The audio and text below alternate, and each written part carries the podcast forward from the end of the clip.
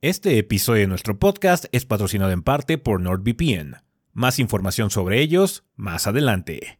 De igual forma, todo el contenido de Gordos Bastardos, incluido este podcast, es en parte posible gracias al generoso apoyo de muchos fans del gordeo como tú. Muchas gracias a todos nuestros Patreons del mes de marzo, entre los cuales se encuentran Armando Hernández Bautista, Mario Alberto Contreras, Kevin Plazola, Guillermo Mora, Francisco Suárez Priego, Josen, Miguel Torres Garrido e Irving Góngora Arjona.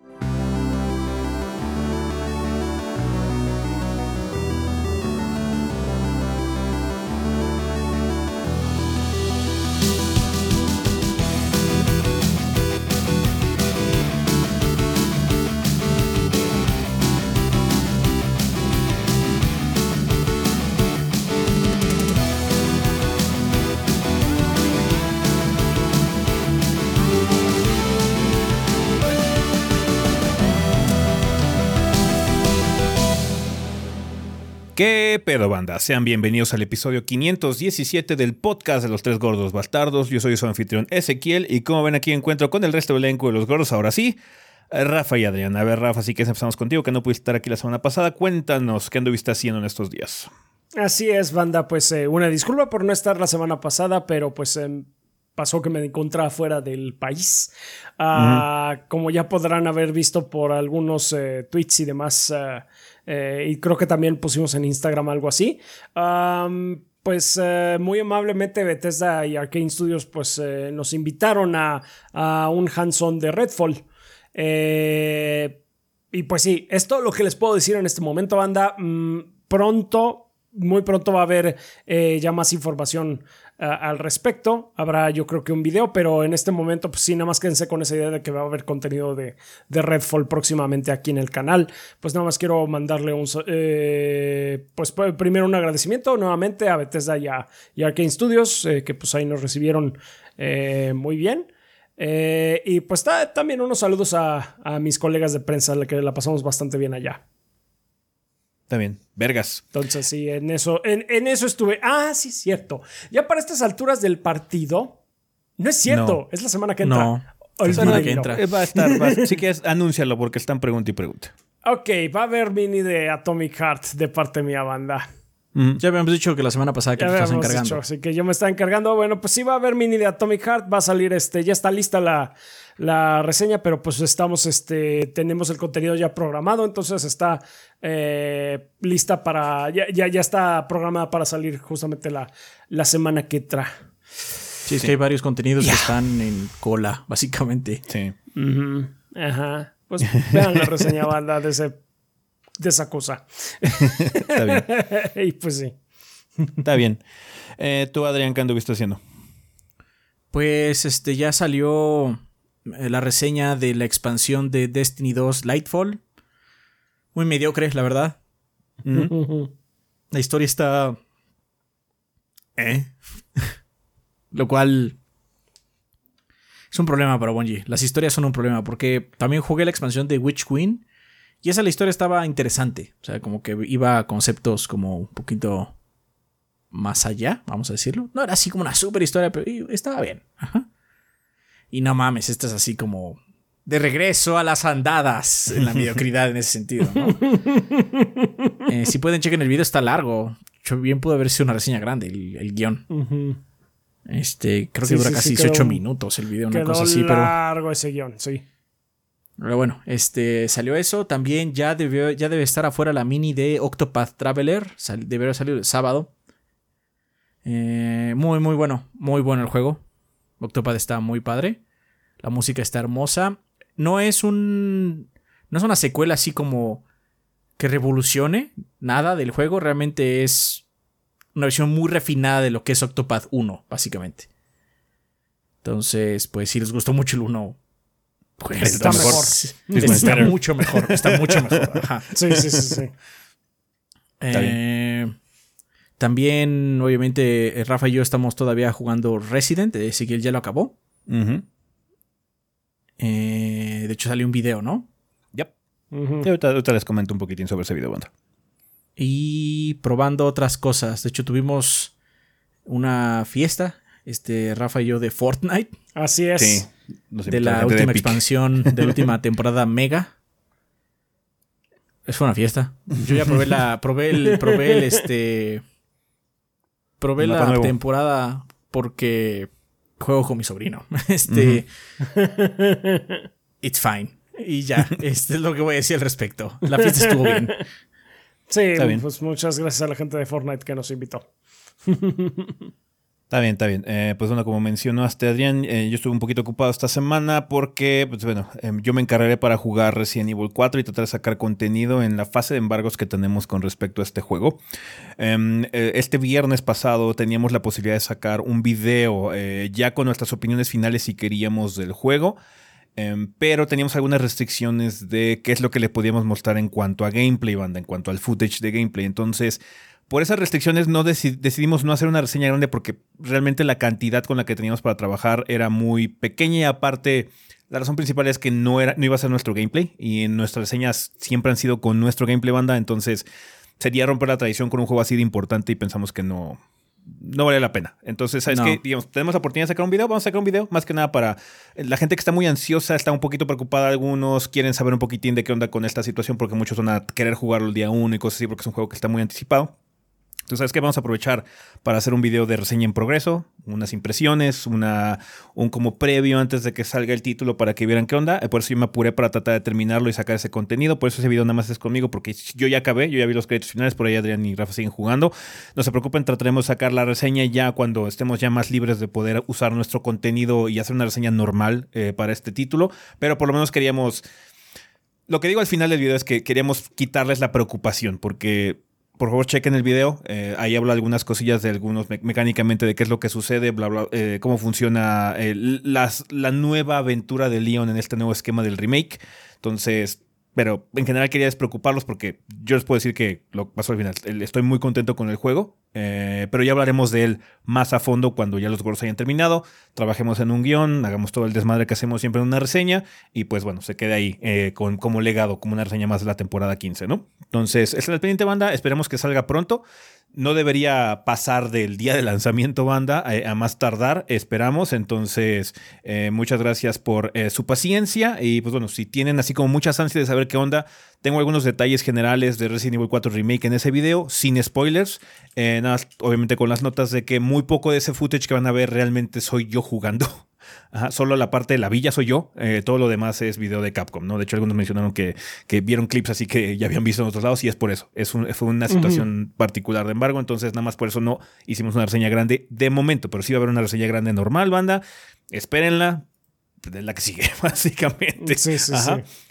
Em, también estuve eh, jugando algunas otras cosillas. De hecho, mañana debe tener una mini. Eh, ah, de hecho, algo que, se, nos ha, olvidado mencionar es que el podcast se volvió a estrenar de nueva cuenta en domingo. Porque eh, el lunes tenemos una reseña que podemos sacar en, situación de embargo en día de lanzamiento. Entonces dijimos, ¿sabes qué? Vamos a hacer lo mismo. Se puede hacer en esta ocasión porque la vez pasada también lo hicimos porque tuve yo una oportunidad de probar Dead Island 2 de forma anticipada y sacar un video previo del juego bastante entretenido. Es decir, que me sorprendió lo mucho que me divertí con Dead Island 2, así que eh, por lo menos ya tiene más interés de mi parte ahora que salga. Eh, así que por favor también chequen ese previo si están interesados en más juegos de zombies. Eh, ese está sorprendentemente divertido por la simpleza que tiene, ¿no? Hasta cierto punto... No, digamos que todavía falta ver por qué se tardó tanto en salir en muchos sentidos, pero el, el core del gameplay está básico pero entretenido. Así que chequen por favor ese previo.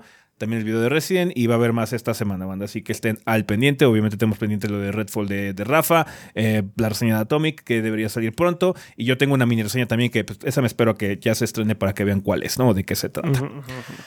Vale, eh, pues con cuestión de anuncios, banda, el único anuncio que les tenemos es que eh, no les habíamos notificado qué onda con la situación de eh, Arto Fanarto, porque ya había pasado mucho tiempo, más que nada porque estábamos muy ocupados trabajando en videos y demás, porque febrero y todo lo que llevamos de marzo ha estado muy perro en situaciones de trabajo, situaciones personales, situaciones de salud.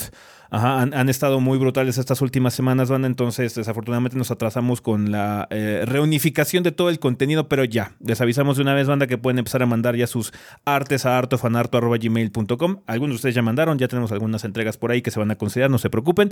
Pero eh, si no habían mandado porque estaban esperando esta bandera, este anuncio, por favor, banda, ya manden sus, eh, sus artes, sus contribuciones a Artofanarto para que tengamos un nuevo episodio lo antes posible y ya podamos empezar a ver eh, la nueva temporada de Artofanarto. Así que por favor, banda, ya saben, ustedes construyen ese show, manden sus artes lo antes posible a artofanarto.gmail.com para que podamos hacer un episodio de nueva cuenta lo antes posible también.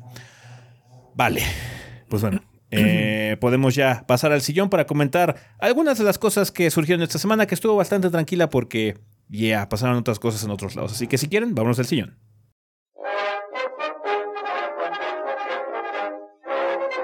Ciudadano del Antes de proseguir con este episodio del podcast de los gordos, tenemos un mensaje especial para ti. Es muy probable que tú seas un usuario terminal del Internet. No sales ni a la tiendita. Gracias al cielo por lo menos te paras para ir al baño. Por lo mismo, es relevante que sepas que la ciberseguridad es un problema latente y a considerar, pues agentes maniobreros pueden tratar de robar tu información y lucrar con ello. Es por eso que los gordos te recomiendan que utilices NordVPN, el servicio de cifrado que puede enmascarar tu conexión en las interwebs para que no roben tu información ni tu identidad. Además de eso, cuentas con beneficios adicionales, como poder conectarte con una IP de algún otro país del mundo y acceder a los catálogos de video de servicios que ya estás pagando, como Netflix o Crunchyroll. Si la compañía multimillonaria no te trae el contenido que quieres, a pesar de que sí tengan los derechos, no hay purrún. Toma cartas en el asunto a través de NordVPN y grita a los cuatro vientos: ¡Me vale cacahuate, bola de avaros! ¡Yo veo lo que quiero! Y lo mejor de todo es que en la descripción de este video hay un link especial que te permitirá obtener un enorme descuento en la contratación de tu plan NordVPN. Aprovecha que están celebrando su aniversario número 11 para llevarte un regalo adicional. Cero riesgo, pues NordVPN te ofrece una garantía de 30 días. Si no te complace lo que esta herramienta ofrece, puedes pedir tu dinero de regreso sin que se te cuestione absolutamente nada. Así que ya lo sabes, accede a nordvpn.com diagonal 3 gordos B para disfrutar de esta promoción y de paso apoyar a los gordos. Fin del comunicado, patriota gordeador. Puedes continuar viéndole las carotas a los gordos. Cambio y fuera. Oscar Mike y esas cosas. A ver, ¿cómo se apaga esto? Ah, ya. Ok, banda, pues ya estamos aquí en el sillón, eh, donde vamos a hablar un poquitín sobre las noticias más relevantes de la semana. Pasaron muy poquitas cosas, esta semana fue muy relax realmente, eh, ya estamos empezando a la primera gran pausa del año, eh, de hecho ya que nos estamos adentrando a abril, es cuando ya va a bajar un poquitín de ritmo la cosa. se va a aprender en, junio el asunto, porque o sea, de lanzamientos grandes queda nada más que Dead Island y Zelda, ¿no? realmente así como... ¿Y Jedi Survivor, perro? Ah, sí, cierto. Se me olvidó que, la habían retrasado, sí, cierto. Sale en abril, sale en abril. quedan tres: Dead Island, eh, Jedi Survivor y Zelda.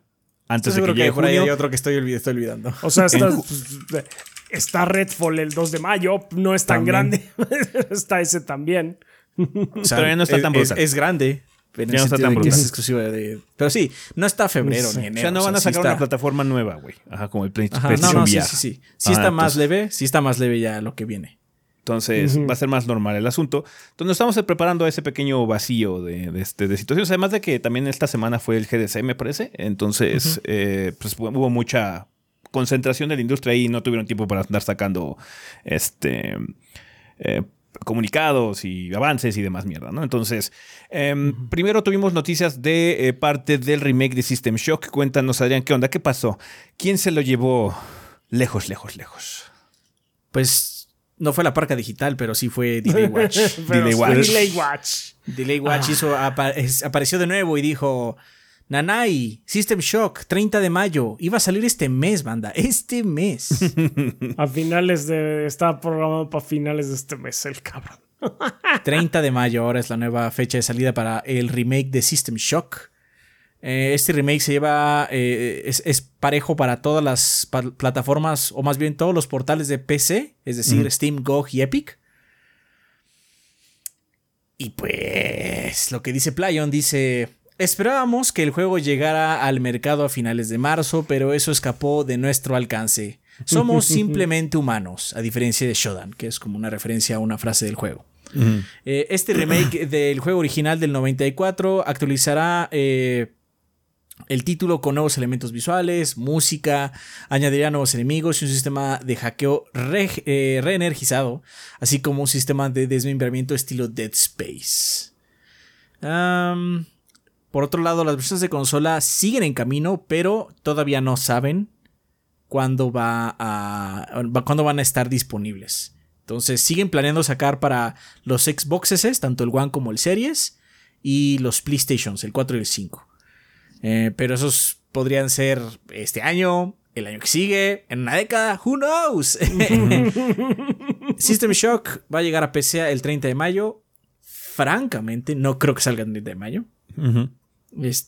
Sea, estos anuncios de retrasos el mismo mes son muy intensos. Sí.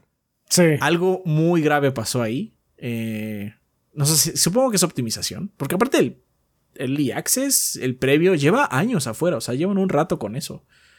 No es como nuevo, voy a decir, ¿no? Mm. Entonces, no, no sé qué está pasando porque ya hay gente que ya lo jugó, ¿no?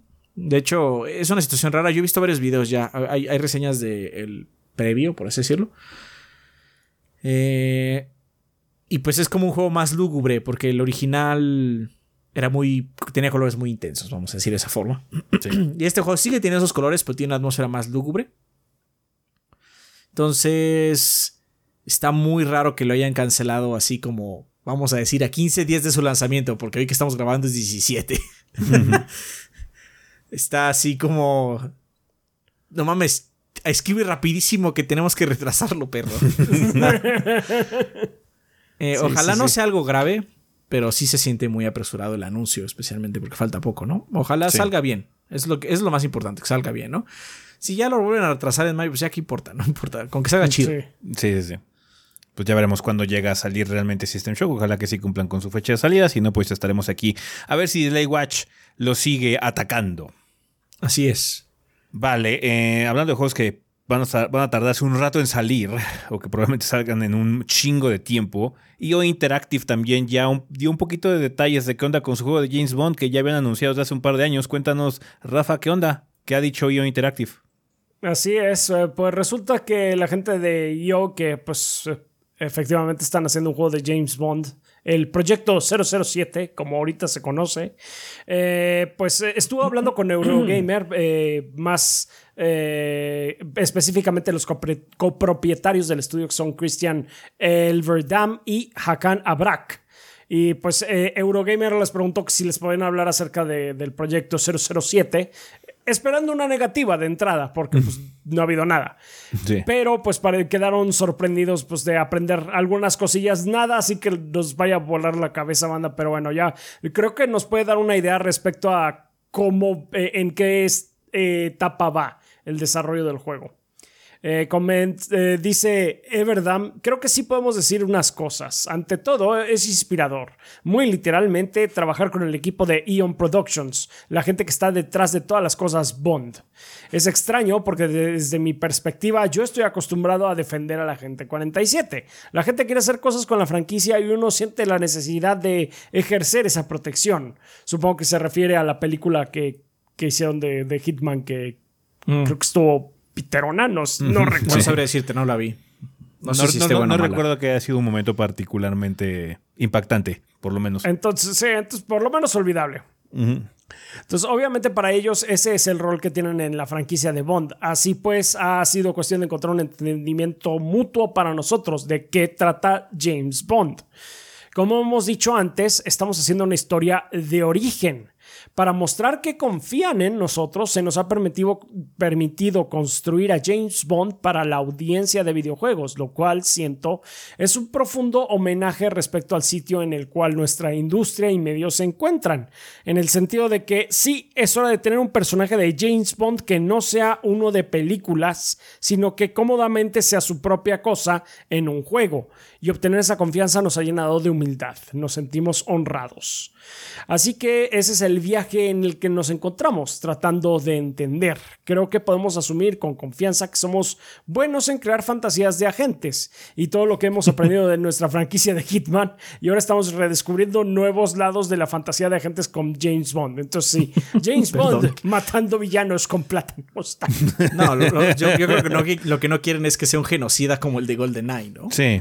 Sí, porque o sea, lo que mencionamos en la, en la reseña de, bueno, en el retrobordeo de GoldenEye es que, o sea, es un buen shooter, eh, para su época es un clásico, pero es un muy mal juego de James Bond. Es un mal, juego de James Bond, Es divertido con ganas, pero, o sea, lo que hace James Bond es como muy poquito. Usas gadgets, creo que es lo más... Sí.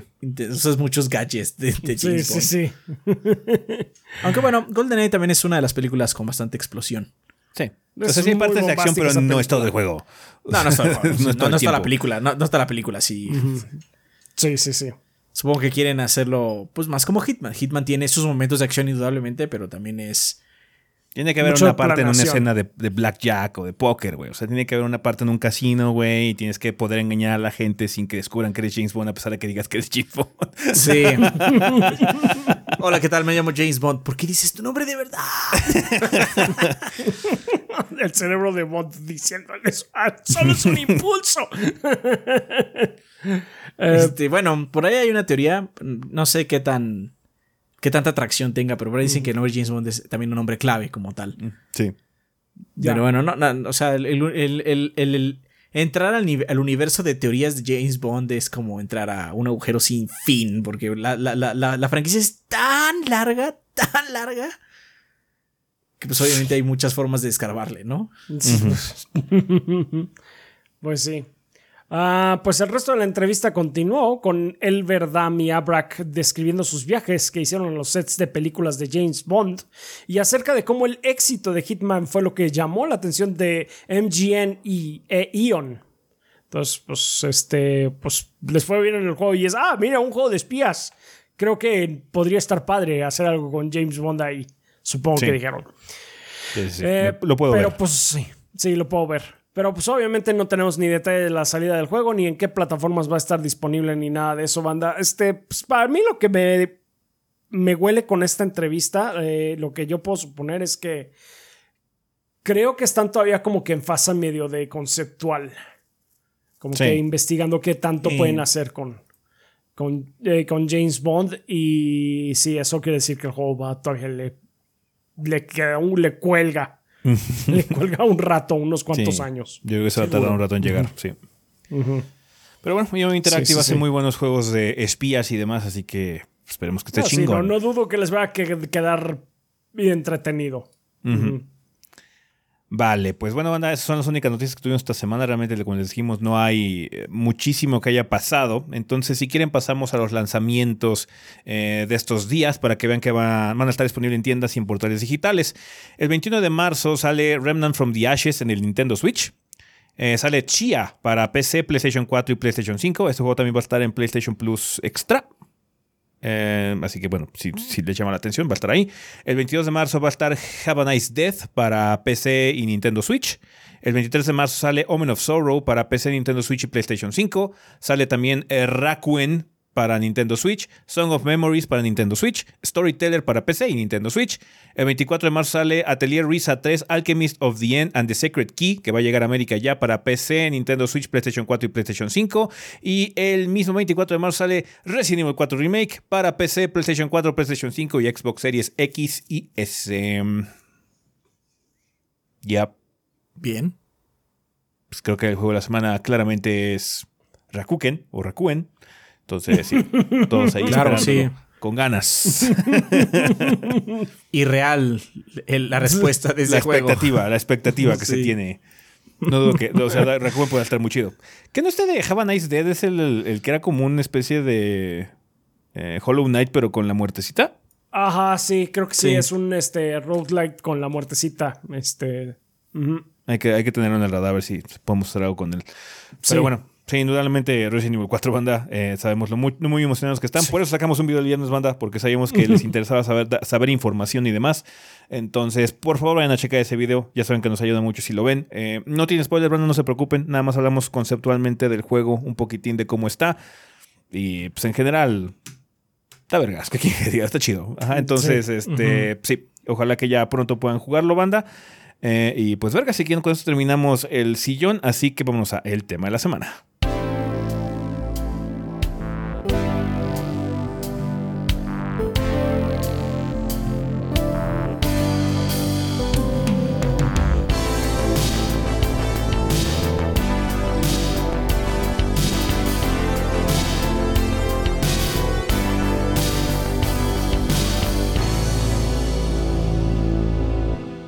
Ok, banda, pues ya estamos aquí en el tema de la semana. Vamos a empezarlo como ya es costumbre con la vida después del podcast, que en este caso sería episodio 516, Shadow of the Chainsaw Starfield. Que, pues, o sea, podrían hablarnos de Starfield o de lo que quisieran, porque bueno, hablamos mucho de Starfield la semana pasada con Kit.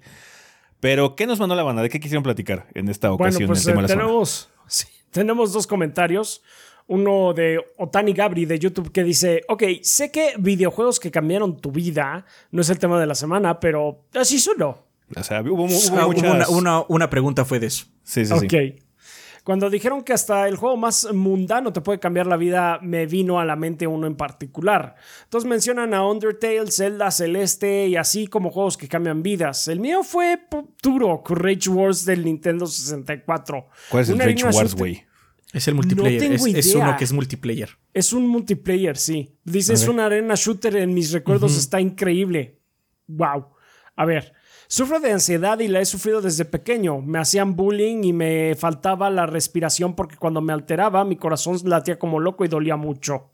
En el Nintendo 64 no podía guardar la partida de Turok y disponía de muy poco tiempo para jugar, así que nunca llegaba al jefe. Hasta que un día no solo llegué, sino que lo vencí. Mi corazón empezó a latir como loco, estaba temblando, me tumbé al piso y no me podía mover. Fue la primera vez que tuve una sensación con algo no negativo, no había insultos ni golpes ni nada por el estilo. En cuanto me pude recuperar, bajé a la sala emocionado a contarle a mi mamá lo que había pasado. Fue cuando me dejó jugar por más de una hora al día, tiempo que después me dejó sacar la consola de la sala y ponerla en mi cuarto. Vencí al jefe de Star Fox 64, gané la liga en Pokémon en un eh, Game Boy Advance y aún me bombé al corazón al vencer un jefe de juegos. Perdón si me puse sentimental, pero quisiera saber si a otro miembro de la banda un juego le cambió la vida. Eh, también si quieren dejar comentarios, banda, está padre, porque es lo que comentamos, ¿no? Ah, que pues qué padre, sí. hay mucha gente que no, pues no, se la- no le ha llegado el memo, ajá, o no quiere básicamente entender en su cabezota que los videojuegos son literatura, a final de cuentas. Eh, la literatura es capaz de emocionarnos, de tocar el alma del ser humano y cambiar algo, por lo menos interna o externamente. A veces puede ser una consecuencia que no te imaginabas. Esta relación es un poquito más externa en esa situación porque tuvo una relación con tu familia y demás, pero sí, tiene el potencial de hacer eso. Entonces, banda, si quieren contar estas historias, adelante, siéntense en libertad. Ujú. Sí, sí, sí. Eh, Joe Owens, 25 de Discord, dice: Hola gorditos, sé que a lo mejor no hubo tema de la semana como tal, pero quería aprovechar el espacio. A lo mejor podía ser tomando cuenta, en cuenta. Hace un poco con mis hermanos pudimos comprar un PlayStation 4 Pro junto con una suscripción de PlayStation Plus Extra, el cual ya incluye un sano catálogo de juegos, en mi opinión. Sí, sí está bastante bueno ahorita el catálogo. Debo decir que me siento feliz de poder probar algunas de sus recomendaciones de años anteriores. Blasphemous me, dejó, me llamó muchísimo la atención y me emociona más saber que viene la segunda parte, Ghost of Tsushima. Me ha parecido un gran título. ah, Ghost of Tsushima me ha parecido un gran título de lo que llevo de momento. No puedo dedicarle muchas horas, sin embargo lo estoy disfrutando como nunca. Espero pronto poder jugar más experiencias que llevan el sello de 3GB. Uno de mis hermanos ha quedado fascinado con Dead Stranding y las aventuras del asombroso hombre bolsa. Ah, Por el que no- asombroso hombre bolsa, ¿eh? Sí, sí, sí, sí. Ya viene el asombroso hombre bolsa 2. Sí, sí, sí. De ahora es de papel. No, perdón, ahora es de plástico. La otra Ahora es de papel. plástico. La que mate a más animales. Pues voy a traer Por uno lo- de esos pinches ring- drinks de cerveza. Así es, así pegado. Por lo que no me queda más que agradecerles por todo su contenido y dedicación y con esas recomendaciones que dan a cada final de año, las cuales me han ayudado a decidir a qué le invertiré mi tiempo, ya que tengo un año completo para disfrutar del servicio y de los títulos que hayan disponibles. Sin más, me despido deseándoles éxito en todo lo que se viene en el futuro cercano. Muchas gracias, Joe Owens. Sí, que de hecho mencionamos también algo al respecto sobre las recomendaciones de fin de año que nos gusta mucho, eh, pues básicamente celebrar todo lo que sale, porque muchas veces la maquinaria del hype y del clickbait y todo eso que hay en internet le gusta mucho nada más marcarse o quedarse prendado por un juego. Te lo tratan de vender como si fuera la cosa más grande del mundo y solamente se enfocan en eso e ignoran muchas otras cosas. O sea, por eso esa, esa situación del es que este es el juego del año para nosotros nos hace risible porque en realidad hay tantos juegos buenos que vale la pena que le inviertan el tiempo que limitarse a uno es súper triste, súper triste. Entonces es muy padre para Sí, nosotros. porque aparte final- podría no interesarte el género del juego más hypeado del año. Podría no interesarte el género, Sí, así sí, de sí. sencillo. Sí, sí, sí. Entonces, sí, para nosotros es muy padre sentarnos al final del año y decidir cómo armar estas listas. Eh, obviamente, el- la principal, que es la de la recomendación de los tres, son como los juegos que nosotros sentimos que sí, así están muy cabrones en ese sentido y los tres aprobamos.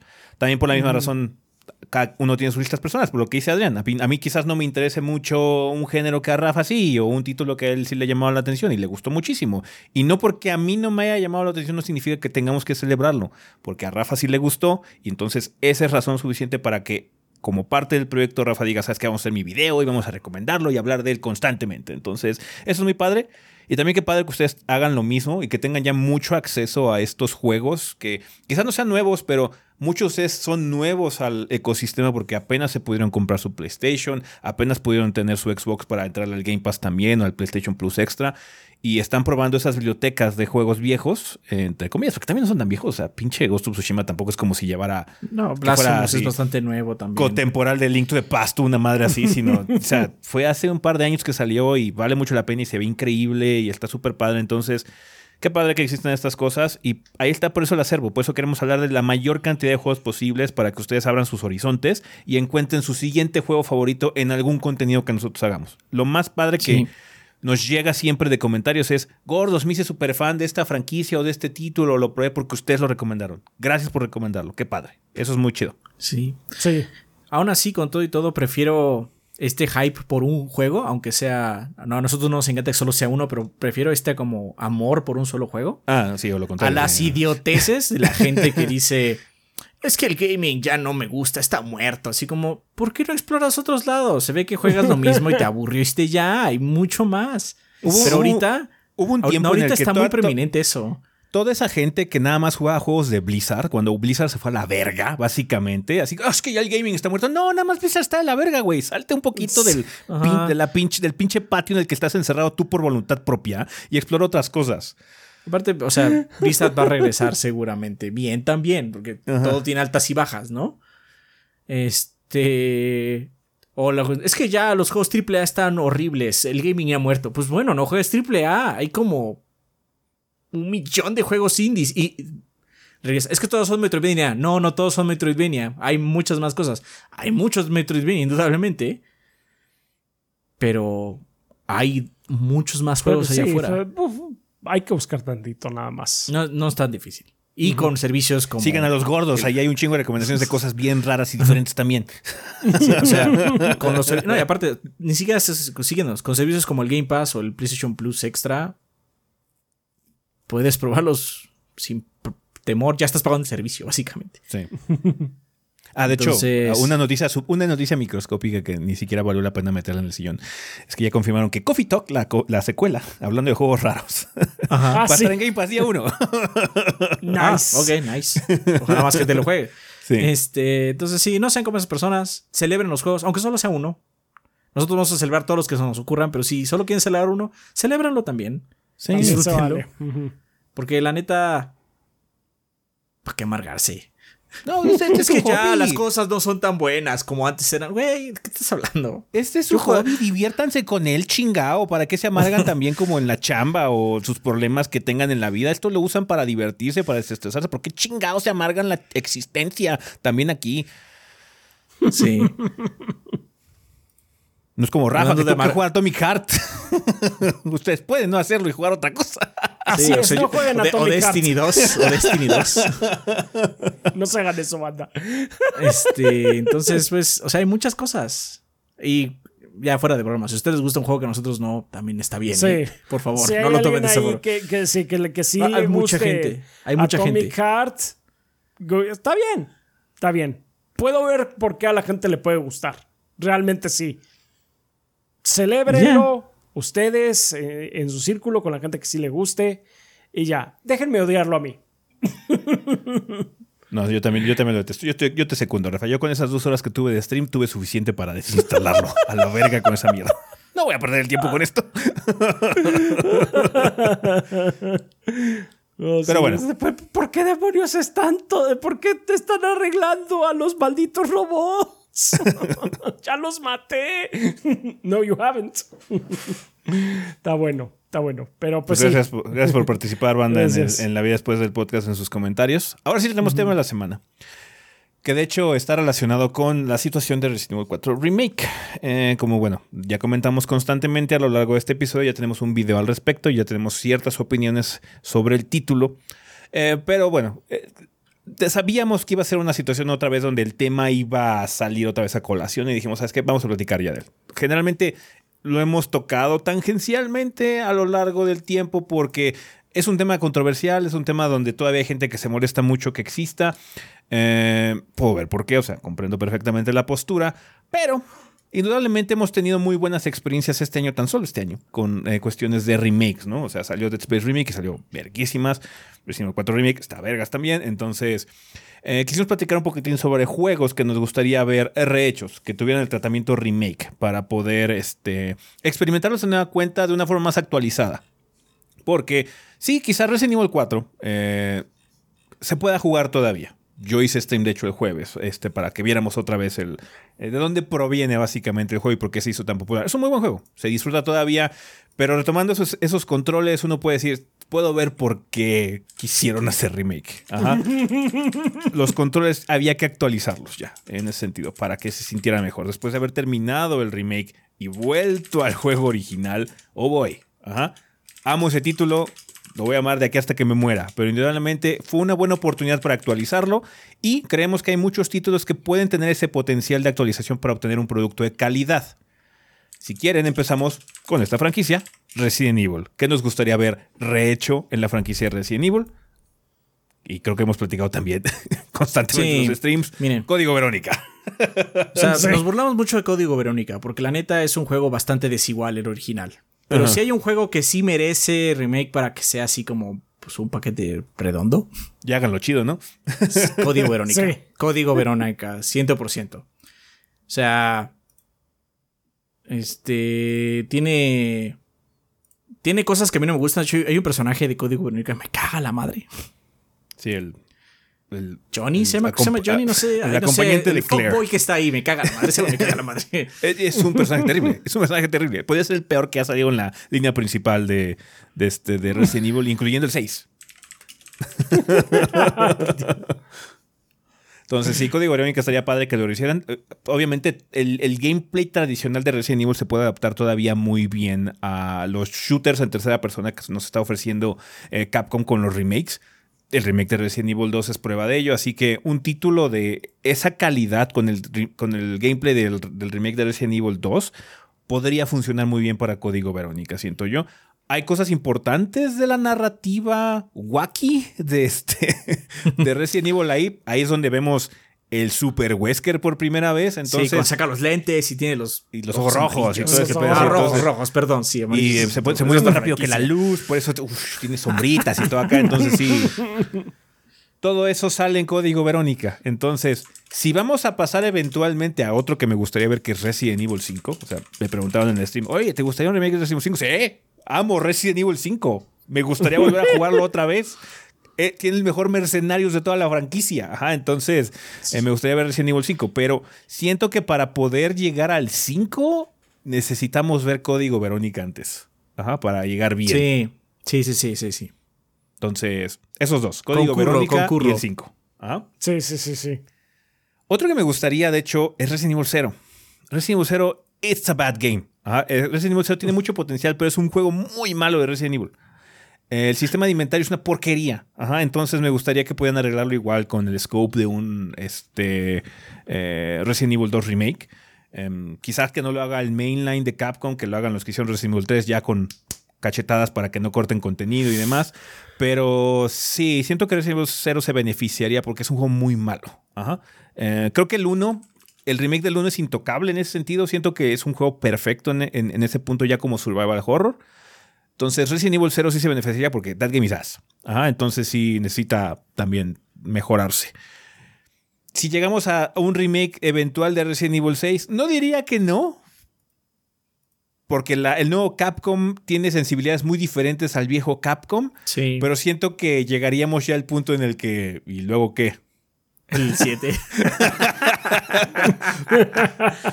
Siento que nos podemos brincar el 6, honestamente, pero si lo llegan a hacer, sería una oportunidad muy buena para realmente corregir los errores del Capcom del pasado y tener una línea principal de todo Resident Evil de calidad.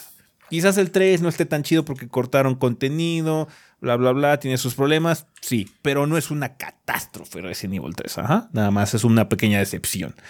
Entonces, sí, creo que podríamos reconstruir esa franquicia bastante bien. El 5 sí, por favor, háganlo. Ese sí. ese sí. estaría muy vergas, la verdad, jugar otra vez cooperativo. Ese juego, esa campaña de cooperativo, It's a Masterpiece. Ajá, entonces sí, es muy divertida.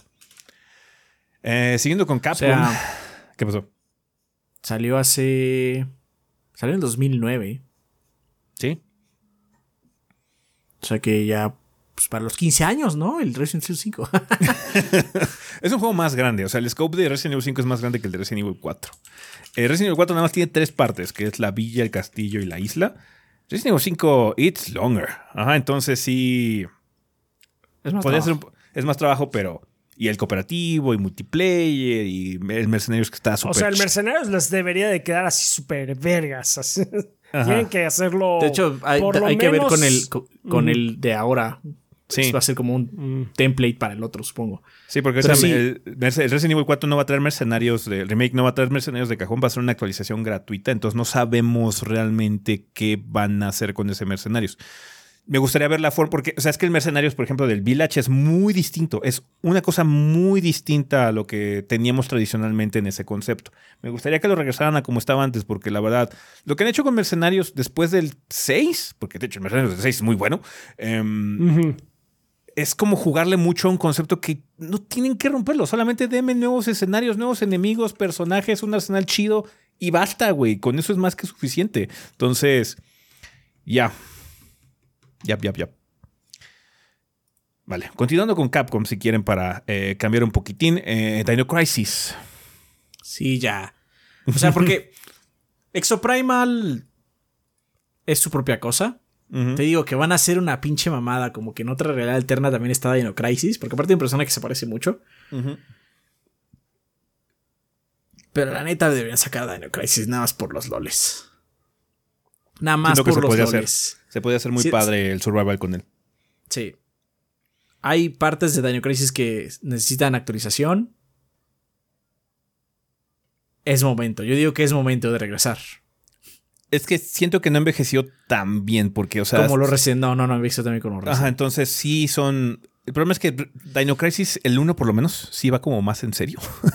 eh, eh, y sí, el problema es que ha envejecido tan mal que ahorita es así como está muy wacky el asunto y los dinosaurios son como muy. Eh, entonces sí podrían hacer algo muy padre. Por eso tiene su secuela espiritual. Em, podrían hacer algo muy padre con el concepto de Dino Crisis, obviamente usando como base el remake de Resident Evil 2, porque el remake de Resident Evil 2 es el arquetipo de cómo haces un pinche survival horror tradicional con un esquema de third person shooter. Entonces, está muy bien hecho.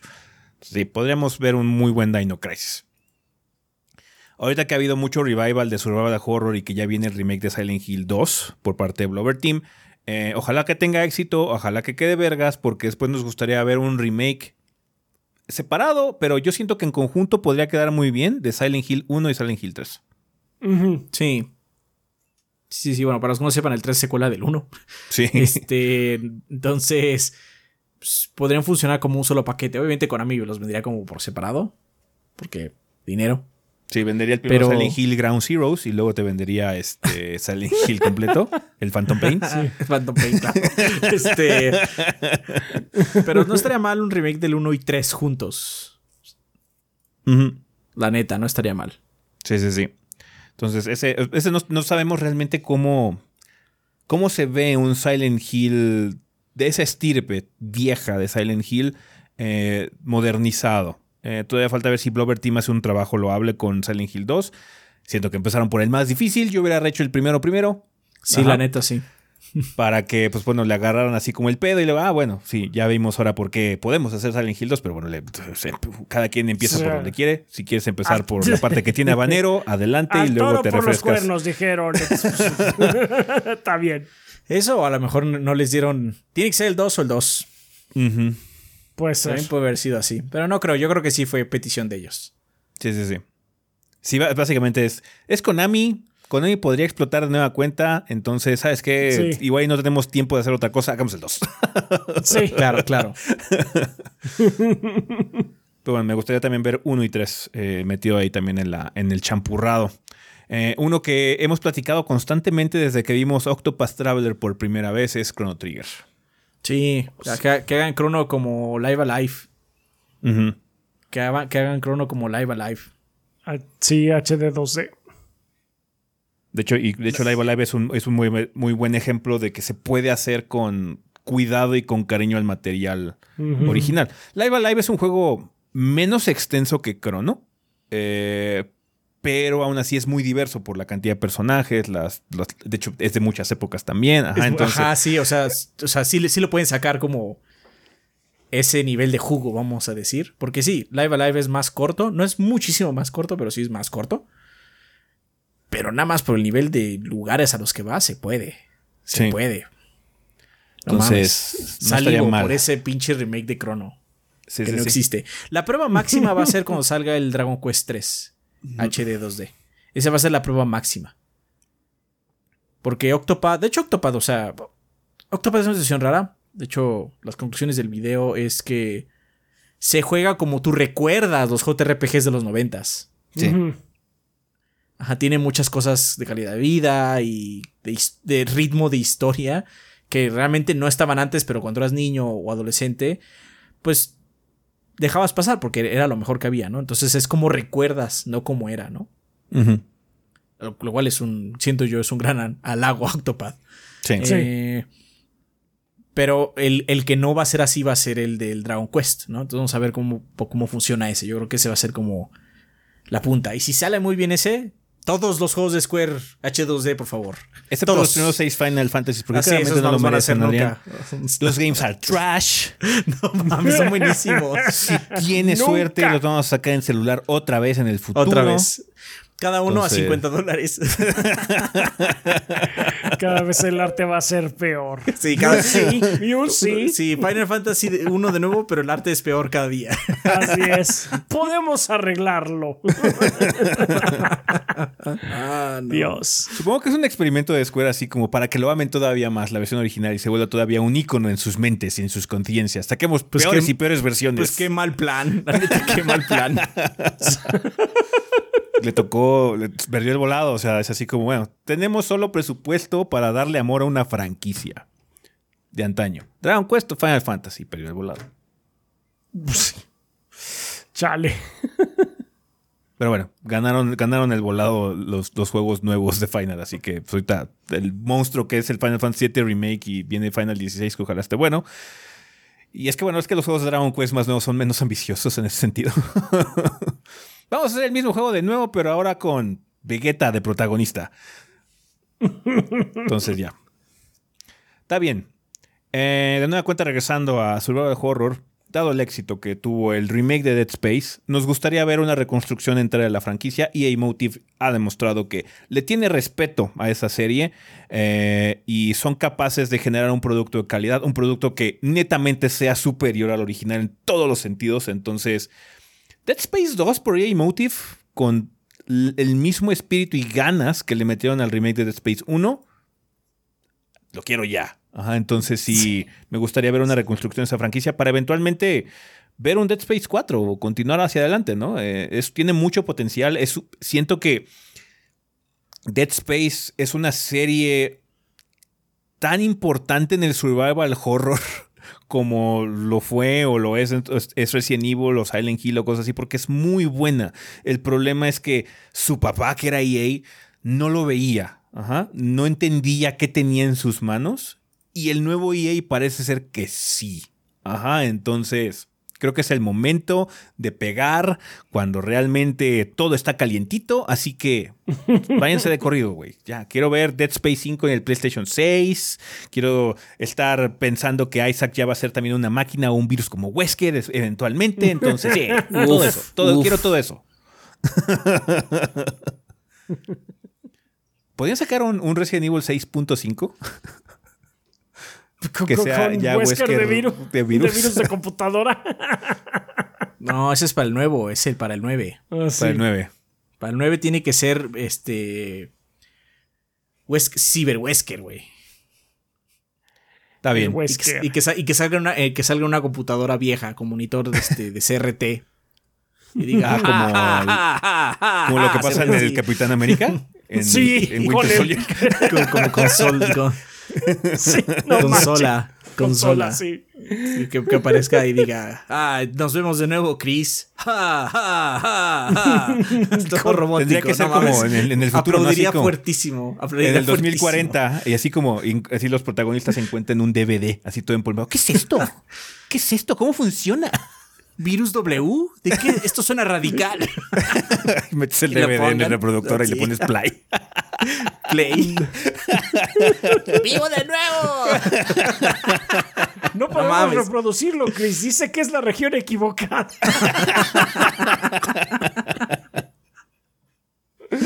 Ay, Dios. Sí.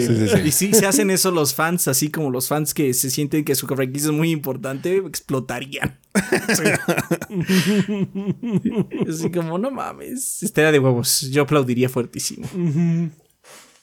Eh, continuando con juegos de Mellito. Eh, Rafa sugirió Eternal Darkness. Sí, Eternal Darkness estaría bueno un remake. Porque ese juego, eh, en cuanto a concepto, es muy, muy bueno. También es igual un viaje por, por épocas, por el tiempo. Uno de ese, en, temáticamente uno de los mejores juegos de, terror eldrico que, que, siento que ha habido. Nada más que no ha envejecido nada bien. ¿Pero quién tiene la IP? ¿La tiene, Dennis Knights, creo. O, o es de... Porque publicó Nintendo, ¿no? Sí, lo publicó Nintendo, pero es de Bueno, pero no es de ellos, no lo publicaron. Sí es que no sé qué onda con Silicon Knights porque tuvieron una situación con una demanda que hicieron con Epic y les fue de la verga. Entonces, no sé si Silicon Knights sigue existiendo o si Tennis Dayak tiene la posibilidad, el capital o el interés o las ganas de volver a hacer un juego. Sí. Sí, no, ahorita este ya estaba sueño guajiro. O sea, de hecho, de entre todos los que hemos mencionado, es posiblemente el más lejano. Y eso que tenemos algunos que han probado año con año que son una imposibilidad. Sí, y eso que está. O sea. Y eso que Bloodborne está en esta lista, ¿verdad? Sí, no, no, no, sí, exactamente. Estoy diciendo que este es, por lo menos de los que hemos mencionado. Eh, mencionamos ahorita Chrono Trigger. es más probable que haya un remake de Chrono Trigger aquella de, de Eternal Darkness, pero pues, hey, esta lista es para soñar. Y pues a mí me gustaría soñar con un remake de eso. Está bien. Eh, hablando otra vez de juegos de que salieron en consolas Nintendo, yo siempre he tenido ese sueño guajiro, ese deseo de ver un remake como tal, una actualización gráfica por lo menos, aunque sea nada más gráfica y un poquito de tuneo de controles de Super Mario 64. Me gustaría ver, porque hay un remake en el DS, ¿no? Que le agregó personajes, puedes jugar como con Luigi, con Yoshi, con Wario, creo, una cosa así. Pero sí. igual de culero. Ajá, o sea, ya así como, güey, ya actualizó las gráficas y cosas así, que se vea como el Odyssey, ¿no? Una cosa así. Es una actualización mínima. O sea, nada más digamos que tienen los eh, personajes en lugar de estar compuestos de 60 polígonos, están compuestos de 65. Ese es el. Sí, es una mejora muy, muy pequeña. Lo que tenía ese, remake, ese remake eh, que tenía padre era que sí había un par de niveles extras puedes incluir todo eso. Es más, puedes dejar a los personajes que también puedas jugar con ellos, lo que quieras. Pero me gustaría ver una, versión como HD chida con ya con la segunda cámara controlable con el stick derecho, güey. Eso. De, de Mario 64. Estaría muy padre. A mí me gustaría y siento que sería del mismo calibre emocional que lo que pasó con eh, Link's Awakening, ¿no? Que hicieron de- del Game O Boy. con Resident, o con Resident 4. sí. Sí. No, sería, sería muy mono. Siento que sería algo que recibiría mucho de la gente. Y ojalá que Nintendo, si es que algún día lo quiere hacer, no lo venda nada más por tres meses, ¿no? Estaría padre también. Estaría padrísimo, estaría padrísimo, sí. O sea, ya que mencionamos Zelda, Link to the Past, güey. Imagínate un remake con Link, Link to the Past con el cariño que le metieron el de Link's Awakening. HD ya, vergas, esa, esa excelente aventura de Link to the Past. En HD, güey, estaría chingón, güey. Estaría chingoncísimo. Vean a Rafa. Vean, vean cómo lo, lo añora con su mente, con su vista. Si saliera ese Mejoras juego en me el casaría con gameplay. él, dice. Mejoras en el gameplay de no tener que andar entrando al menú todo el tiempo, güey. Poder este, interactuar de una forma un poquito más rápida con todo lo demás. O sea, lo mismo que pasó con Resident 4. O sea, en Resident 4 ya no tienes que poner pausa y entrar al, al maletín todas las veces. Ya puedes cambiar de arma con el D-pad. Entonces, algo así también. Lo logramos, el futuro es ahora. Sí. Eh, Rafa también sugirió un eh, remake de Majora's Mask para Switch. Supongo que vendría de la mano con Ocarina, ¿no? O sea, los dos son como Sí, muy... tendré- sí, son pegados. Es que mugre, sí, son es, uno, mugre. es uno y otro. O sea, realmente el que mejor ha envejecido de esos dos es Mayoras. Pero eh, sí, supongo que un remake de ambos estaría bastante bien. Eh, ya sé que hay un remake reciente igual, caso del, 3D, del 3DS, eh, de los dos juegos, que esos yo desafortunadamente no los he probado, pero ustedes sí. Y me dicen que están Sí. como que mucho Creo que mejor. están que- buenos. De Están hecho, buenos, lo que tiene mucho el. Lo que tiene padre. La mejor mejora que tiene la de, Oca- de Ocarina es que las botas no te están al menú. Oh, las sí, botas no, de hierro. Las pones y te las quitas tocando el- la touchscreen del 3D. Así que, ah, ponlas. Ajá. Quítatelas. Ponlas. Entonces, el calabozo del agua, no mames, es como. es muchísimo más disfrutable. Ay, Es sí. calidad de muchísimo vida. más disfrutable. Muchas cosas de calidad de vida podrían mejorarse. O sea, Pero lo que nosotros estamos viendo aquí es un overhaul total, que se ve, se ve vergas. imagínate un, o sea, no un mapa del tamaño de Breath of the Wild, un poquito más mesurado, pero que fuera un poquito más denso, o igualmente denso si es que les gusta esa densidad, pero con la calidad y el impacto que tuvieron esos calabozos de Ocarina of Time en su tiempo, con la música de Ocarina of Time actualizada. Entonces, se podían hacer cosas muy padres, ¿no? Cambiar por completo esa experiencia con esa misma trama y todo lo que quieras, pero darle un poco más de carne, un poco más de substancia. Que se ve que es lo que pueden hacer si tienen ganas. Porque, de hecho, Ganon, en Ganon Ocarina es como un personaje muy blando, pero en, este, en Wind Waker tiene un poquito más de profundidad. Quizás nada más es un monólogo como- al final del juego, pero it's pero, something. pero tiene, tiene más eh, gravitas. Entonces, sí, Sí, podían sí, hacer sí. un juego más. Menos ambicioso en el sentido de espacio, así de la grandeza del mapa de Breath of the Wild, más con- condensado, pero hacerlo más denso, hacerlo calidad Yakuza en ese sentido, ¿no? Eh, de. Sabes que no tan grande, pero un chingo de mierda por hacer y esos momentos tan impactantes e importantes de los calabozos. Y Majora's Mask, ni se diga, o sea, serían puros personajes, de hecho, sí sería como Yakuza en ese sentido. Sí, sí, sí, sí, ya- sí. Ma- Majora's tiene un chingo de personajes. Sí. sí, sí, sí. Entonces estaría muy padre ver esas, esas experiencias que tenemos o que fueron muy memorables en su momento y que no han envejecido tan padre eh, en muchos sentidos actualizadas de esa forma. Ahí hay, mucho potencial, pero con la nueva filosofía que tiene Zelda de hacerlo como muy raro y veamos a ver qué onda con Tears of the Kingdom ahorita que salga, eh, pues quién sabe si quieran regresar o retomar esos juegos de antaño, ¿no? ¿Quién sabe? O sea, por, por favor, no, no, no queremos que se queden con la idea de que queremos que solo saquen juegos viejos. Obviamente nos encantan los juegos nuevos también. No, ya- yo los Pero esta, tendencia no va a parar, banda, así que Sí, simplemente sí, es pues nuestra ya- lista de deseos. Ya estamos aquí, pues qué es lo que queremos que hagan. Así Si que no bueno. puedes con ellos, úneteles, guess. Porque son, Sí. son como te decía, ves, ves juegos como Dead Space y ves juegos como Resident Evil 4 y ya. O sea, quedan cosas chidas.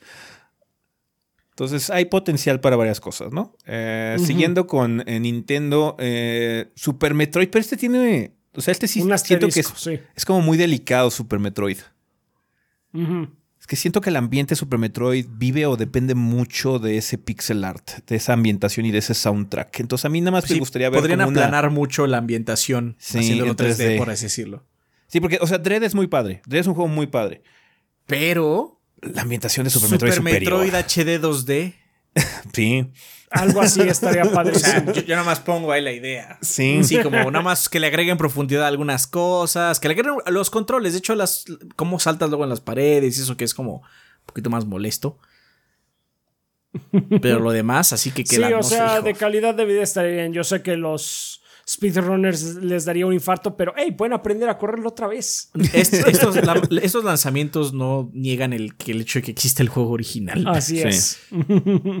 Sí, sí, entonces está interesante ver algo así, más que nada, porque Super Metroid es un juego muy padre. Ambientalmente es un juego muy chido. No me gustaría mucho jugar con esa ambientación, eh, porque siento que sí en 3D, ah, con la calidad de juegos que hemos visto de Metroid, no es que estén malos, pero no han podido superar ese nivel de atmósfera que aún tiene. O sea, retoma Super Metroid y ese juego es especial en ese sentido. Visualmente Sí. es muy diferente a todos los demás Metroids. Entonces, yo, a mí me gustaría ver eso también. Uno que quizás suene raro, eh, más que nada porque hubo un remaster hace poquito, pero ¿a poco no estaría vergas, banda? No, digo, ¿a poco no estaría vergas?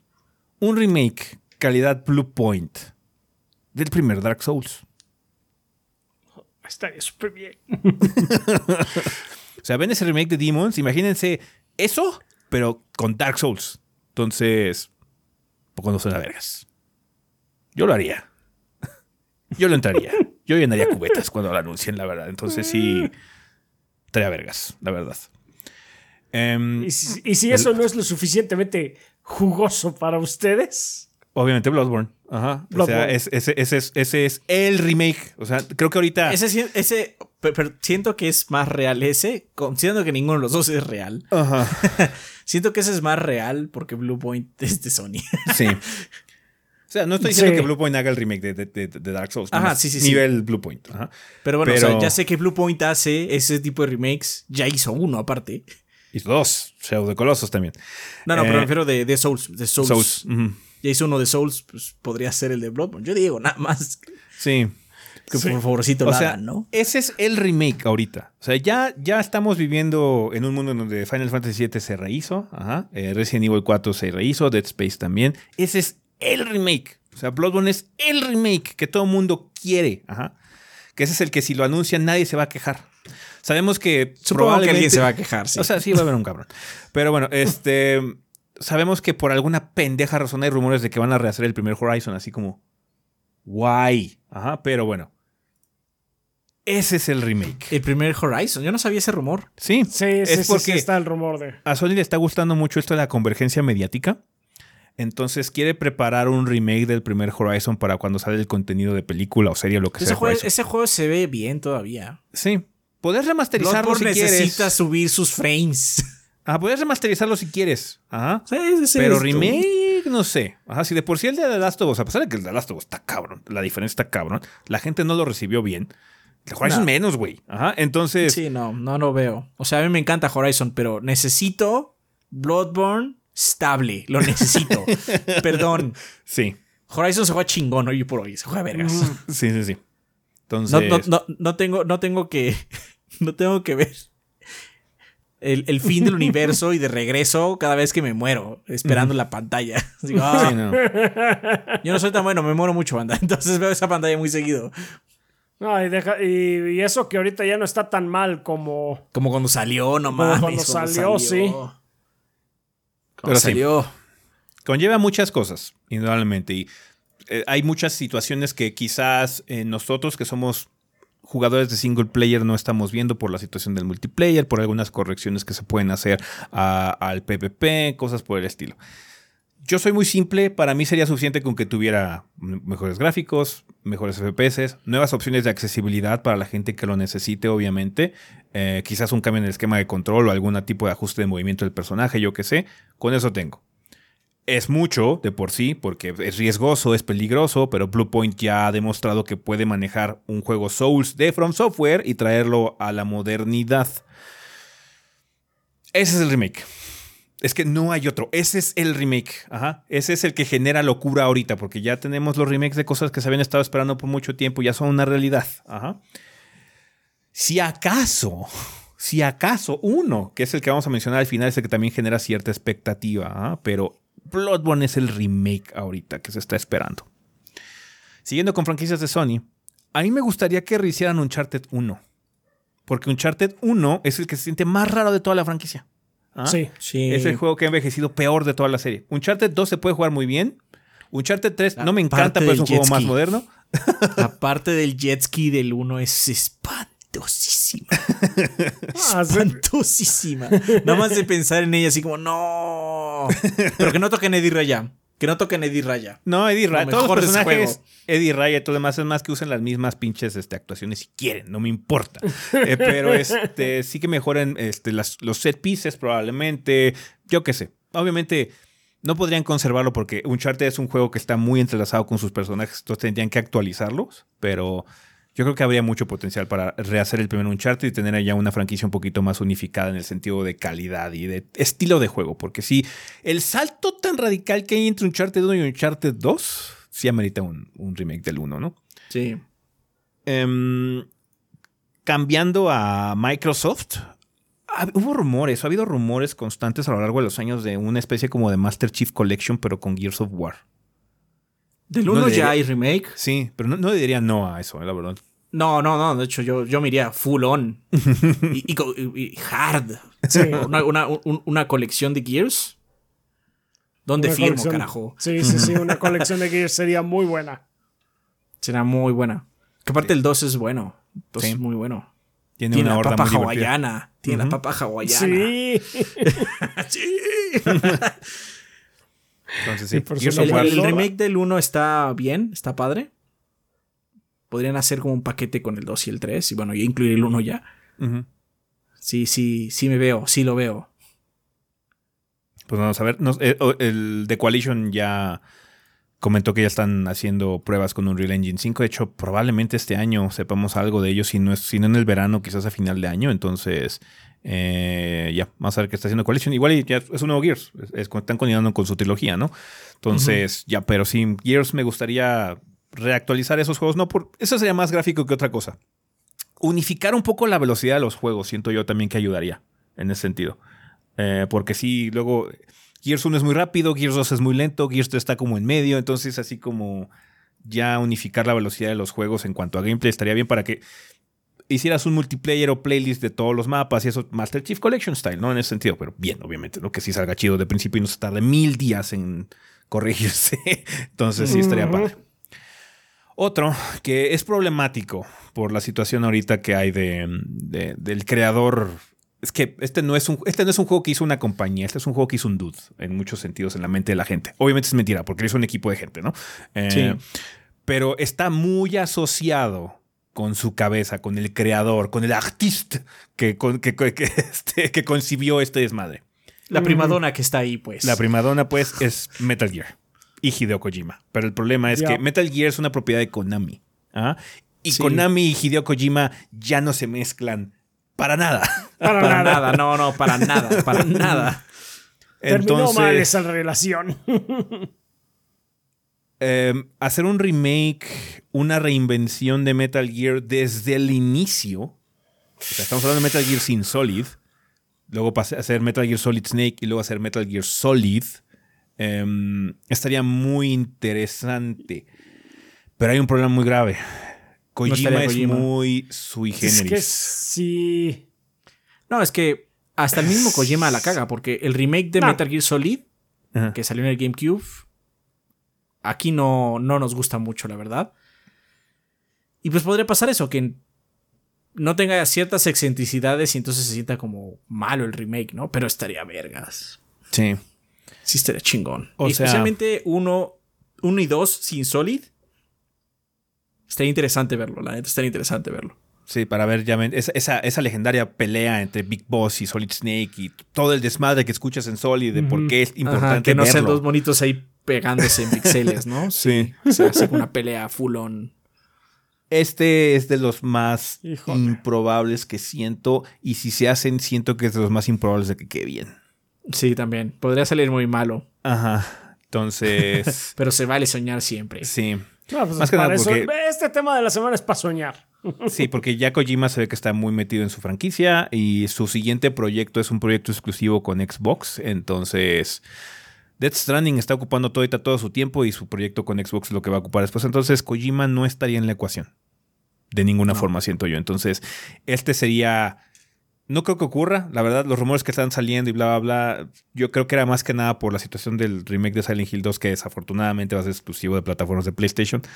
Em, porque también ha habido mucho rumor de que va a haber remake de Metal Gear Solid, la chingada, así como. Pero, ¿cómo haces un remake de Metal Gear Solid sin Hideo Kojima? ¿Cómo?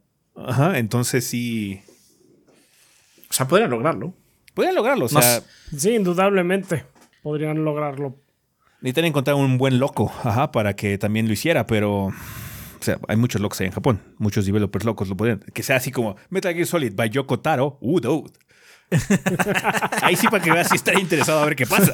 A ver, pero dime más, por favor. A ver, ahora sí, explícame cómo es que Snake fue el malo todo el tiempo. Entonces, eh, pero no sería lo mismo. Entonces, sí, es- este es como el más raro. Ajá. Pero bueno. Ese, ese divorcio nos costó unos buenos remakes, la verdad. Sí, caray. Entonces, Eh. ya. Podría haber sido peor. Po- Podemos seguir avanzando. Ah, o sea, no Sí. es como si Kojima haya dejado de hacer sus mamadas, lo sigue haciendo y bastante deschongado. o sea, it's, it's a weird game. Entonces, sí. Cuéntanos, banda. Después de escucharnos platicar un poquitín sobre estas cosas, ¿qué les gustaría haber rehecho? Eh, ¿Cuál sería como que su situación idónea? Obviamente sé que muchos de ustedes, bueno, sabemos que muchos de ustedes no son como muchos, muy fans de los remakes porque eh, para ustedes es un indicador de que no hay nada nuevo en la industria, pues sabe que sí lo hay, es constante, pero estos remakes son parte ya considerable de nuestra realidad. Ajá. Ya, como dice Rafa, uniéndonos a este movimiento, porque no podemos hacer nada para detenerlo. Sí. Eh, ¿Qué les gustaría haber rehecho, no? ¿Cuál sería como que su sueño guajiro de remake? Cuéntanos, banda, en los comentarios para poder platicar de eso la siguiente semana en la vida después del podcast. ¿Va que va? Entonces, pues chingón, banda. Con eso vamos a terminar el tema de la semana. Así que a comunidad.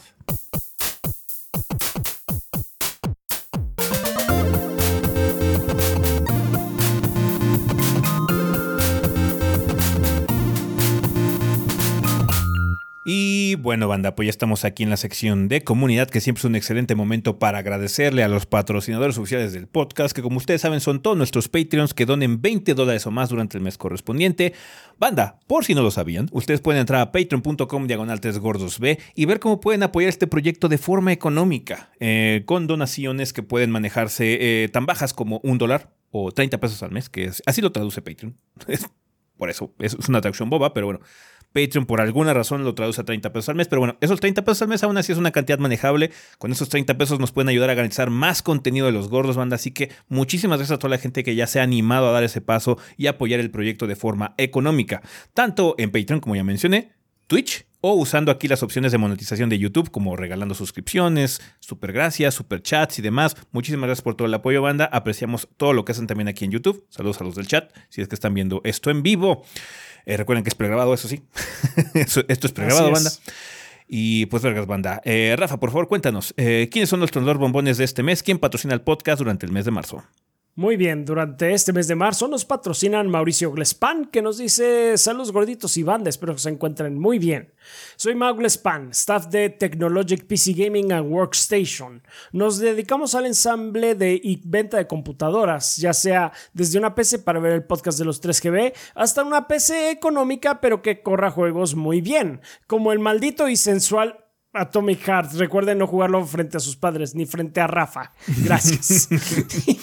¿Eh? Invi- O sea, Eso se es ve muy bien. Se ve muy bonito. Sí, se ve. Se ve sí bien. se ve muy bien. Sí se ve muy bien. Eso sí es, es algo que le tenemos que conceder. Se ve muy bien el juego.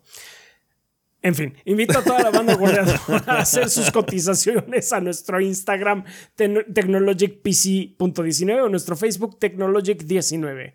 Y recuerda, si mencionas que eres de la banda gordeadora en el momento de hacer la compra de tu PC, te vamos a dar un periférico de regalo o 100 pesos de descuento en el servicio de limpieza preventiva. Radicamos en la Ciudad de México, pero hacemos envíos a todo el país. Pregunta, ¿cuál fue el primer ensamble PC del proyecto 3GB? ¿Recuerdan qué componentes tenía y cuáles eran sus limitantes? Es que en las primeras PCs que tuvimos no las, no No las construimos, ensamble. no- nos construimos nosotros. Spartan. Spartan, sí, en su momento. Spartan. Eh, ya PCs construidas, de hecho, fueron PCs construidas ya por nuestras manos como tal. Fue las actualizaciones que hicimos Rafa y yo hace poco, de hecho. Sí, de- de- bueno, de hecho las primeras, primeras este, que empezamos medio a usar este, no fueron ni siquiera de ensamblaje, eran, eran unas laptops. Sí, que, eso y este, también compramos una no. muy buena PC en Best Buy. que era Sí, de aquí la tengo. Aquí está, yo la tengo. Son unas Asus. Sí, sí, sí. para. Para el proyecto no. Para, de hecho, para el trabajo. Sí, Kiri y yo ahora les hablamos unas. Sí. Pero eso fue por, por presupuesto y por necesidades de una persona en particular. Pero bueno, eso no tiene que ver con 3GB. Sí. Sí, sí, pero sí, el proyecto empezó en donde más se hacía, en donde- se hacía el contenido y la edición del proyecto, creo que era en la en tu laptop, es en la Sí, tenía Alienware, una ¿no? Sony, Que- tenía una Bio original, una Sony, eh, y luego cambió una Alienware chiquitita, o tenía una R2 de Alienware, que era muy Sí. aguantadora. Era muy pequeña. Era pequeñita, sí. Hecho, está ahí. Era ahí bonita. tengo la, la, la Alienware. sí, Después, esa- después ya cambiamos a, a esta que tengo yo. Sí. Y luego dijimos, bueno, Sí, ya necesitamos sí. más poderío, entonces hay que hacer de escritorio y pa- compramos algunas cosas en Best Buy en su momento. Espe- Luego- No, pero hubo una en medio que tengo yo, la, la otra de Asus. sí, por eso. Hecho, sí, ¿la, la- ¿De laptops? la laptop de. Ah, bueno, sí, esa de laptop llegó después, güey. O sea, primero Sí, compramos las de escritorio, luego cambiamos Spartan, eh, Spartan Geek nos armó unas PCs. Sí, nos luego armó la las laptop compramos esa Asus que tiene Rafa. Luego tenemos otra laptop Lenovo que usamos de vez en cuando cuando está aquí. Em, y luego ya, eh, la- así como nosotros con nuestras manos armar las cosas, sí fue más este nuevo update. Porque como tuvimos que cambiar de plataforma, o sea, nos cambiamos de Intel a Sí. AMD. Sí, tu- sí fue ya. Es una, esta compu ya es una compu nueva. O sea, sí. ya no tienen Sí, casi sí, nada sí. viejo. De hecho, ya no tiene nada viejo. Ya no tiene nada viejo. Sí, sí, sí, sí. Pues ahí lo tienes, este Mau Glispan. Eh, sí lo recorda- eh, recordamos eh, por lo menos esas cosas. Eh, mucha suerte con el proyecto gorditos y gracias a todos los gordeadores por comprar sus peces en Technologic. Muchas gracias a ti. Qué bueno que les siga yendo bien. Mega Mario X4 dice, banda, llevo más de un mes pagando y no he dejado mensaje porque la vida de adulto nada más no me suelta. Los invitamos a vernos en Objetivo Secundario en YouTube. Hemos hablado de muchos temas en este mes y medio de capítulos. Amor en los videojuegos y la próxima experiencia de Edgar con Catherine. Amistades en los videojuegos y por qué Soler es tu mejor amigo. Los directivos de Square y su fantasía de amor con los NFTs. Si pueden, dense una vuelta por nuestro canal. Chequen Muy objetivo bien. secundario, banda. Chequen objetivo secundario. Muy bien. Muchas gracias, Mega Mario X4. Suerte con Lástima todo. que hasta ahor- ahorita pudiste dejar mensajes. Esperemos que te empiece a eh, bajarle un poco el ritmo a la chamba ahorita. Próximo. Eh, ok, consultorio de dientes limpios eh, nos dice, buen día gorditos y banda. Los invitamos a darle la sonrisa con la que siempre soñaron e inicien su tratamiento de ortodoncia con nosotros. Contamos con los mejores especialistas, quienes les darán el mejor plan de tratamiento y la mejor atención totalmente personalizada. Ustedes decidirán si quieren regalarse la sonrisa perfecta o darle ese regalo a un ser querido con dientes limpios. Les recordamos que tenemos una nueva sucursal enfrente de la alberca olímpica y el metro Eje Central, donde podrán acudir incluso en fines de semana. Muchísimas gracias, Nice. consultor de dientes limpios. Gracias. Muy buena promoción. Eh, Shadow Ryujin dice: ¿Qué hay, gordos? Vaya sorpresa con la bomba que sin querer se reveló la semana pasada con mi mensaje. Disculpa, Kid. Esto me llevó a preguntarles: ¿hay alguna botana que le guste a un gordo que a los otros dos les desagrede? Tipo los rufles de queso entre ese y Adrián. Supongo que Rafa no sabe. ¿eh? Mm. A Kit le gustan los emperador de limón. Sí. Y entonces decidimos que era un reptiliano. Decidimos en Sí. ese momento que era un reptiliano. Ya descubrimos que Kid es un hombre, es un hombre lagartija. Dios, Por eso se fue a vivir No a lo- tierra caliente, güey. Ajá, claro, tiene todo sentido. la sangre fría.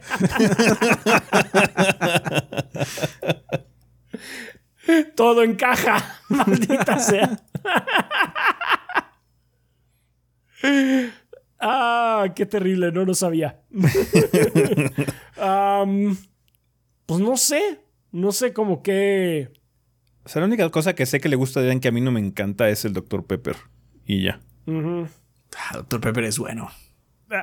Y a mí me parece decente. Sí, o sea, Entonces, pero no. puedo tomar Dr. Pepper, no me gusta. Así, si, si me das a ofrecer entre Coca y Dr. Pepper, pues Coca, porque pues, sí, no me gusta el Dr. Pepper realmente. Rafa sí, toma cerveza de raíz. Root beer. Sí. ¿Tomas? Rafa me ha Sí. pedido en Ah, ok, específico que, no, le- que no, le- no que me le dé acordaba, mi pues. stash. Cuando sabe que tengo stash, luego, luego se le prenden los ojitos al chaps. Uh. Uh, root beer. Sí, sí, sí. O sea, hubo un punto en donde Rafa se puso fresa con el Kentucky. Ah, sí es cierto, sí es cierto, sí es cierto, sí es cierto. Ah, bueno, sí, de hecho sí. Sí. Pizza hawaiana, a Rafa no le gusta. Ah, Ah, sí. Eso sí. Esa, esa sí es. Está vigente todavía. Y, y- y no, y no se digna quitarle la, la piña. Nos pisa, nos, no, quiero otra. Si no me voy, me voy de la casa, no voy a comer a porquería esa. Y es como, oh, dudes. Siempre nos pide su pendeja pizza esa de, de- ¿cómo se llama? De pepperoni con, con hongos. Como si los hongos agregaran algún pendejo sabor a esa pizza. I like the consistency. Pero no le da sabor y son caros. No. Podríamos ponerle algo más que le dé más sabor y no esa pendejada. Más carne, hombre, más carne. Podría ser otra cosa. Cualquier- aceituna si quieres, no sé. Algo que le dé sabor. De hecho, esa pinche, esa pinche pizza de cuatro quesos de Domino's está muy cabrona, güey. Está fuerte, está fuerte, sí. Está muy cabrona esa pinche pizza de cuatro quesos de Domino's. Pero bueno, ahí- ahí el para es este la pizza de hawaiana. Ezequiel y yo la Sí, vamos a comer. es así como no que- voy a decir Sí. que es mi favorita porque tampoco lo es, pero la puedo comer. Pero Rafa, no. ¿Qué es eso? ¿Por qué hay algo amarillo? Bueno, pues Sí, se la quitas. fuera- No, es- voy a saber que estuvo ahí. Pero sí. Pero sigue siendo el mismo caso. Nada más a uno le desagrada. Sí, Sí, sí, sí. sí, pero sí, no, no, no hay nada así como muy radical. No, Realmente. fíjate que no, no, no se me ocurre nada. Pero bueno, saludos a ustedes y a toda la banda. Pues hasta, te mando un abrazo, Adrián. Espero todo mejore pronto. Muchas gracias. Se va a tardar un rato, pero ahí vamos. Muchas gracias, Shadow Ryujin.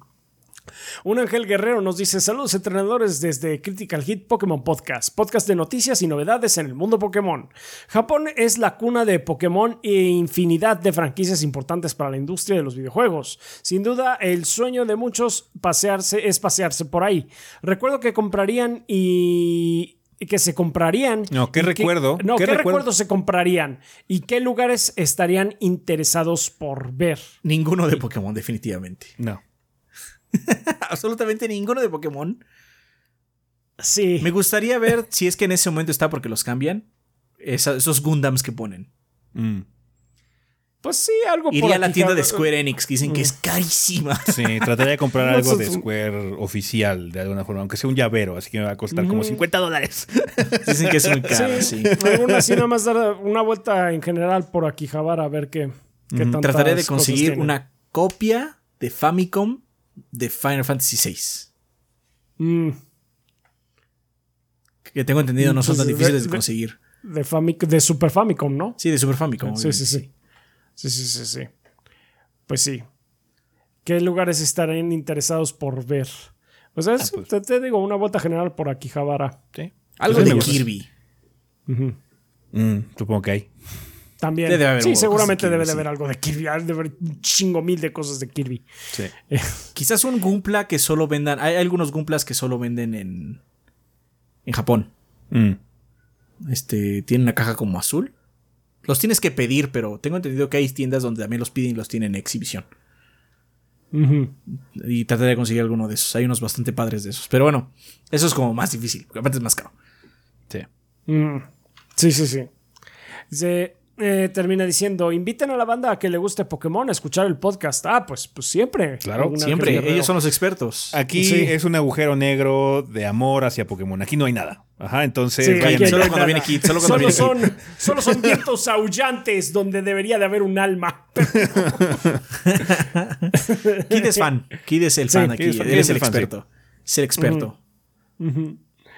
Ahí está. Pues sí, entonces ya saben, banda. Critical Hit Pokémon Podcast. Eh, también tenemos el, el comentario de Sertroid que dice: Buen día, embajadores del gordeo. Antes que nada, quería reiterarle mi apoyo a Adrián por los días difíciles que tuvo últimamente. Que sepas que toda la banda está contigo y ojalá ya las cosas estén mejor para ti. Eres el hombre. Sí, de hecho, la banda ha sido muy. eh, muy receptiva. Eh, muchas gracias por todo, banda. Me han mandado mensajes, eh, no solo aquí en el podcast, así como comentarios, sino a mi Twitter y demás, este, de apoyo. Muchísimas gracias. Aprecio mucho que estén al pendiente, básicamente, de mi salud y de las situaciones de mi familia. Eh, siempre es grato saber que, que ahí están, ¿no? Pero también, no, pues, como lo dije alguna vez en un stream, cuando estamos aquí, pues también venimos aquí no solo a hablar y eso, pues también a entretenerlos. Entonces también no hablo todo el tiempo de eso, ¿no? En el día, nuestro trabajo es también que se la pase bien. Yep. Entonces, pues, muchas gracias por todo el apoyo, banda. Gracias, se agradece el apoyo, banda. Muchas gracias. Muchas gracias. Ah, continúa diciendo Dead Space terminado y estoy seguro que es un contendiente muy fuerte a lo mejor del 2023. Tiene su lugar asegurado, güey, en, en el, en el top de los gordos. Sí. Don't you doubt it. Tiene que pasar algo muy grave para que no esté. Tiene que ser así como. es que van a salir 30 Skyrims en este año. Entonces, Sí. ok, ok. Está hasta difícil la, la alineación, ¿no? Pero Sí, pues, no, ahorita está no, ahí. fuera de eso va, a estar está ahí. incrustado. Cuenta güey. con ello. Eh, me dan ganas de echarme el New Game Plus, pero con Resident 4 a la vuelta de la esquina, mejor me espero. Eh, otro que muy posiblemente también. It, man. Sí, no mames. Si hace unos años les hubieran dicho que EA iba a rehacer a este juego como se imaginan que hubiera sido, con micropagos hasta para eh, comprar municiones. Le hubieran puesto multiplayer al 1. Sí. Sí.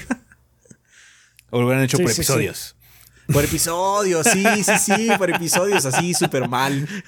Always Sí, online. hubiera- sí, hace algunos cuantos años lo hubiera hecho mal. No sé cómo, pero lo hubiera hecho mal. Sí. Pero pues sí.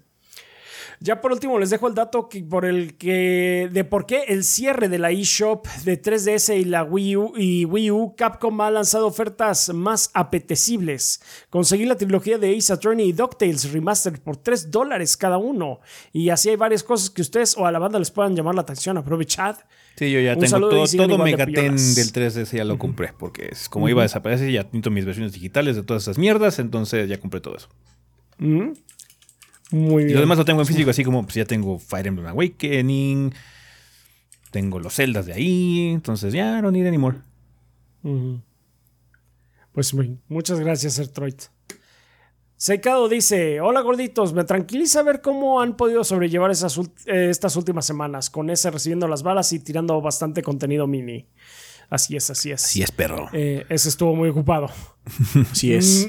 Metí, me puse a jugar Persona 3 portable y lo estoy disfrutando. Curiosamente, no creo que me hubiera gustado si no hubiera entrado primero a Persona 5 Royal. Ya Eh. entiendo por qué se dice que varias ideas de las personas posteriores nacen acá, como también ver personajes del 3 tienen papeles y características similares a personajes del 5.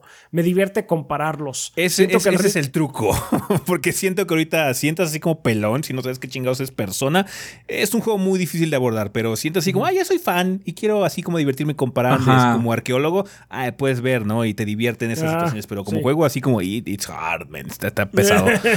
Por eso los rumores hecho de un remake de Persona 3. Mm, sí, sí, sí. Sé que el ritmo de trabajo no disminuye, por lo que solo diré, gámbare gorditos, gámbare. Está bien, Parece gracias. que vamos a entrar en una, en- una temporada un poco más relax. Pero Star Wars, Adrián, Star Wars. Falta, falta todavía un mes, de hecho, falta más de un mes, un mes y una semana. o sea, we're fine. En ese sentido, we're fine. Con ese juego vamos bien. Vamos a ver qué pasa. Está bien, voy a poder acabar Resident sí, Evil sí. 4 unas seis veces entonces. Va a haber Está otro, bien, Shadow, está bien, otro, está la- bien. otro Shadow Launch como Metroid Prime Remastered o algo así. Tú no lo sabes. ya veremos. Ya, ya veremos qué ocurre. O sea, hay otros, hay otros títulos ahí este, antes de lo de Star Wars. A ver, tengo una pregunta. ¿Harían ustedes Shadow Drop de la situación de Bloodborne? Sí, no mames. Si fuera un remaster, así nada más, si fuera, ¿saben Sí, qué? no mames. Es un parche y ya 60 frames, do it. Pero les va a costar. Ah, sí. Les va a costar así como 40 dólares o 50. O, No, yo no o- lo vería como el parche. o sea, yo no, no lo vería como un parche, pues es un nuevo lanzamiento. Sí, así como. ¿Saben qué? Ya está Bloodborne, 60 FPS, versión de PlayStation 5, chingón, pero no tiene así como nada más que eso. Ah, no, sí, ah, yo pensé que estábamos hablando de la situación de que hablamos en el tema, así como si No, fuera no, un o sea, remake, Shadow remake sí tienes que anunciarlo como el de Demons y hypear y todo eso. Estaría muy cabrón que hicieran un Shadow Drop de eso. La verdad, no siento que Sony lo haga. No, No, si nada más- más, una- nada si- más- si nada más es un parche, no pagaría por él, la neta. O sea, Sí, con todo no, no, que lo necesito, pagaría no, por no. él. Pónganse a trabajar, huevones, la neta. Este, antes de, antes de, llega el Advance Wars, güey, en abril. Ah, cierto, sí, cierto, que ya va a salir esa madre, ¿no? I fucking forgot about that. Pues ahí lo tienes. Pero bueno, sí está más leve. Está más, está más leve. sí, sí, sí. También sale el Minecraft Legends en abril. Mm, pues sí. Ok. Am, Jojomanito. ¿Qué tranza, gorditos? Últimamente he estado muy inactivo en su canal, pues como aún sigo en México tratando de aprovechar al máximo a mi familia y a mi sobrinita de ahí, el por qué no he pasado mucho a sus streams. Eh, de ahí el por qué no he pasado mucho a sus streams, pero el podcast es de ley que lo oiga. Está bien, pues no Muchas te gracias, preocupes, Jojo Manito. Muchas disfrutando. gracias. Pues disfruta a tu familia, sí. Aún así, gracias por su contenido y su constante actividad en el proyecto. Trataré de ponerme al corriente con lo que llevan para que no, perdón, me falte gordeo en la vida. Tengan un gran fin de semana y que se sientan muchísimo mejor, en especial tú, Adrián. Gracias. Gracias, Jojo Manito. Eh, Aladdin Sane dice: eh, Hola gorditos, ¿qué tal? No olviden enderezar la espalda a oyentes del podcast, también beber agua. Ya con eso estoy cubierto. Hace un tiempo salió un tráiler falso de Baki en Tekken 8 que nos hizo muy felices a muchos, pero resultó ser falso. ¿A qué personaje les gustaría ver en Street Fighter 6 o Tekken como invitados sin desencajar en la temática? Sin más que decir, saludos, se les quiere. Yo digo que en Tekken podría estar el Kenshiro. Eh, El Kenshiro. de De Hokuto no Ken. Fisto de North Star. Ah, De Fist. Fist. actually, yes, yes, he could. ¿Sabes quién podía estar ahí? Este eh, Kiryu de, de Yakuza. Sí, Ah, sí, sí, Kiryu. sí. Kiryu, completamente sería un buen personaje invitado. De Street Fighter, pues supongo que podrían sacar ¿Quién a. O sea, Heihachi es divertido en su versión 2D. De hecho, yo jugaba mucho con Heihachi en Street Fighter Cross Tekken, pero no sé. O sea, de, de invitado, yo creo que yo creo que KOF ahorita está más caliente en ese sentido. Sí, de, invitado sería Terry o. Terry, o yo creo que Terry. Terry, Sí, Terry, sí, el básico. Sí, yo creo que puedo sacar El Terry. básico. Ujú. Sí, que no. de- dices que no desen- desentonara. Pues sí, esos están como que muy. Van muy de la manita. Pues es que es, es cuando es Fatal Fury era como una imitación de Street Fighter todavía. entonces- Sí, básicamente. sí, sí, sí. Ok, eh, pues muchas gracias, eh, Aladdin Sane. Let's Play dice: Saludos, gordos y banda. ¿Qué pasaría si en Calabozos y Dragones todo se arreglara con partidos de americano? Esto es Blood Bowl, un frenético y divertido juego de fútbol de fantasía, que además es una excelente y económica entrada al hobby de miniaturas. Y Let's Play es la casa del Blood Bowl y del Torneo Nacional 2023. Durante todo marzo reserva un demo una demo gratuita del juego para ti y al menos otro amigo y menciona que lo oíste en el podcast de los gordos y la primera ronda de bebidas va por cuenta de la casa. Encuéntranos en Facebook como Let's Play MX, así como suena banda Let's Play con Y MX o como Let's Play One, Let's Play guion bajo One en Instagram. O visítanos en calle Niceto de Zamacois 92, Colonia, Colonia Viaducto Piedad, exactamente atrás de la estación del Metro Viaducto, dirección centro, en la Ciudad de México. Gracias por todo, gordos. Ven a casa, ven a Let's Play. Gracias. Let's Play. Pues muchísimas gracias a Let's Play. Así es. Blood Bowl entonces. Random Human here. Ok. Está bien, entonces eh, humano eh, Aleatorio. aleatorio. Hola, gorditos y banda, espero se encuentren muy bien. Estuve pensando y creo que comencé a seguirlos con la reseña que nadie quería hacer, Crash Team Racing Nitro Field. Ah, divertijado la reseña. Ver- Vertijado, sí. Vaya, casi cuatro años el tiempo vuela cuando uno se divierte mientras escucha gritos de desesperación causados por las órdenes de Modoc. Vaya. En fin, podría hablar acerca de lo importante que me parece su contenido periodístico, de su humor, de, sus de los consejos y apoyo que suelen darle a la banda durante los streams, pero Resident Evil 4 ya está la vuelta de la esquina. Jugué tantas veces esa demo y terminaba diciendo, y terminaba y decía, bueno, otra vez. Se puso potente el flashback de cuando renté el juego para GameCube. Incluso recordé la sensación de caminar sobre la alfombra de un blockbuster. Así de potente estuvo. Ese Oh, olor wow. tan característico de los blockbusters. Sí, tiene un Ah, olor sí, muy cierto. Sí, sí, sí. Oye, o sea, si quiere decimos algo a la banda divertido. ¿Qué? Mm. Cuando salió el demo, si que ya tenía el juego. Sí. O sea, ahí sí tuvimos que hacernos güeyes cuando Ahí jugamos sí el nos demo. hicimos güeyes para que. ¡Ay, mira qué bonito está todo! ¡Ah, es el demo ya se ve pasado vergas! parte. El demo se ve re padrísimo. Me ¿Qué? imagino que vendrá después. Aún así jugué Ay, de la sí. verga, porque estaba aprendiendo todavía. Sí, sí, sí. Ahí sí, para que veas, sí nos hicimos, güey. No, como, fue, no fue como Elden u otros juegos que nos dicen y luego nos llega así como horas después o un día al siguiente día. No, no, no. Ahí sí ya lo traíamos. Sí, sí, sí. Eh, comparto su emoción por dicho juego.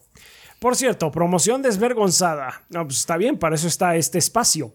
Me dedico al diseño y también a la ilustración. Mi Instagram es random.human.here. Eh, random.human.here.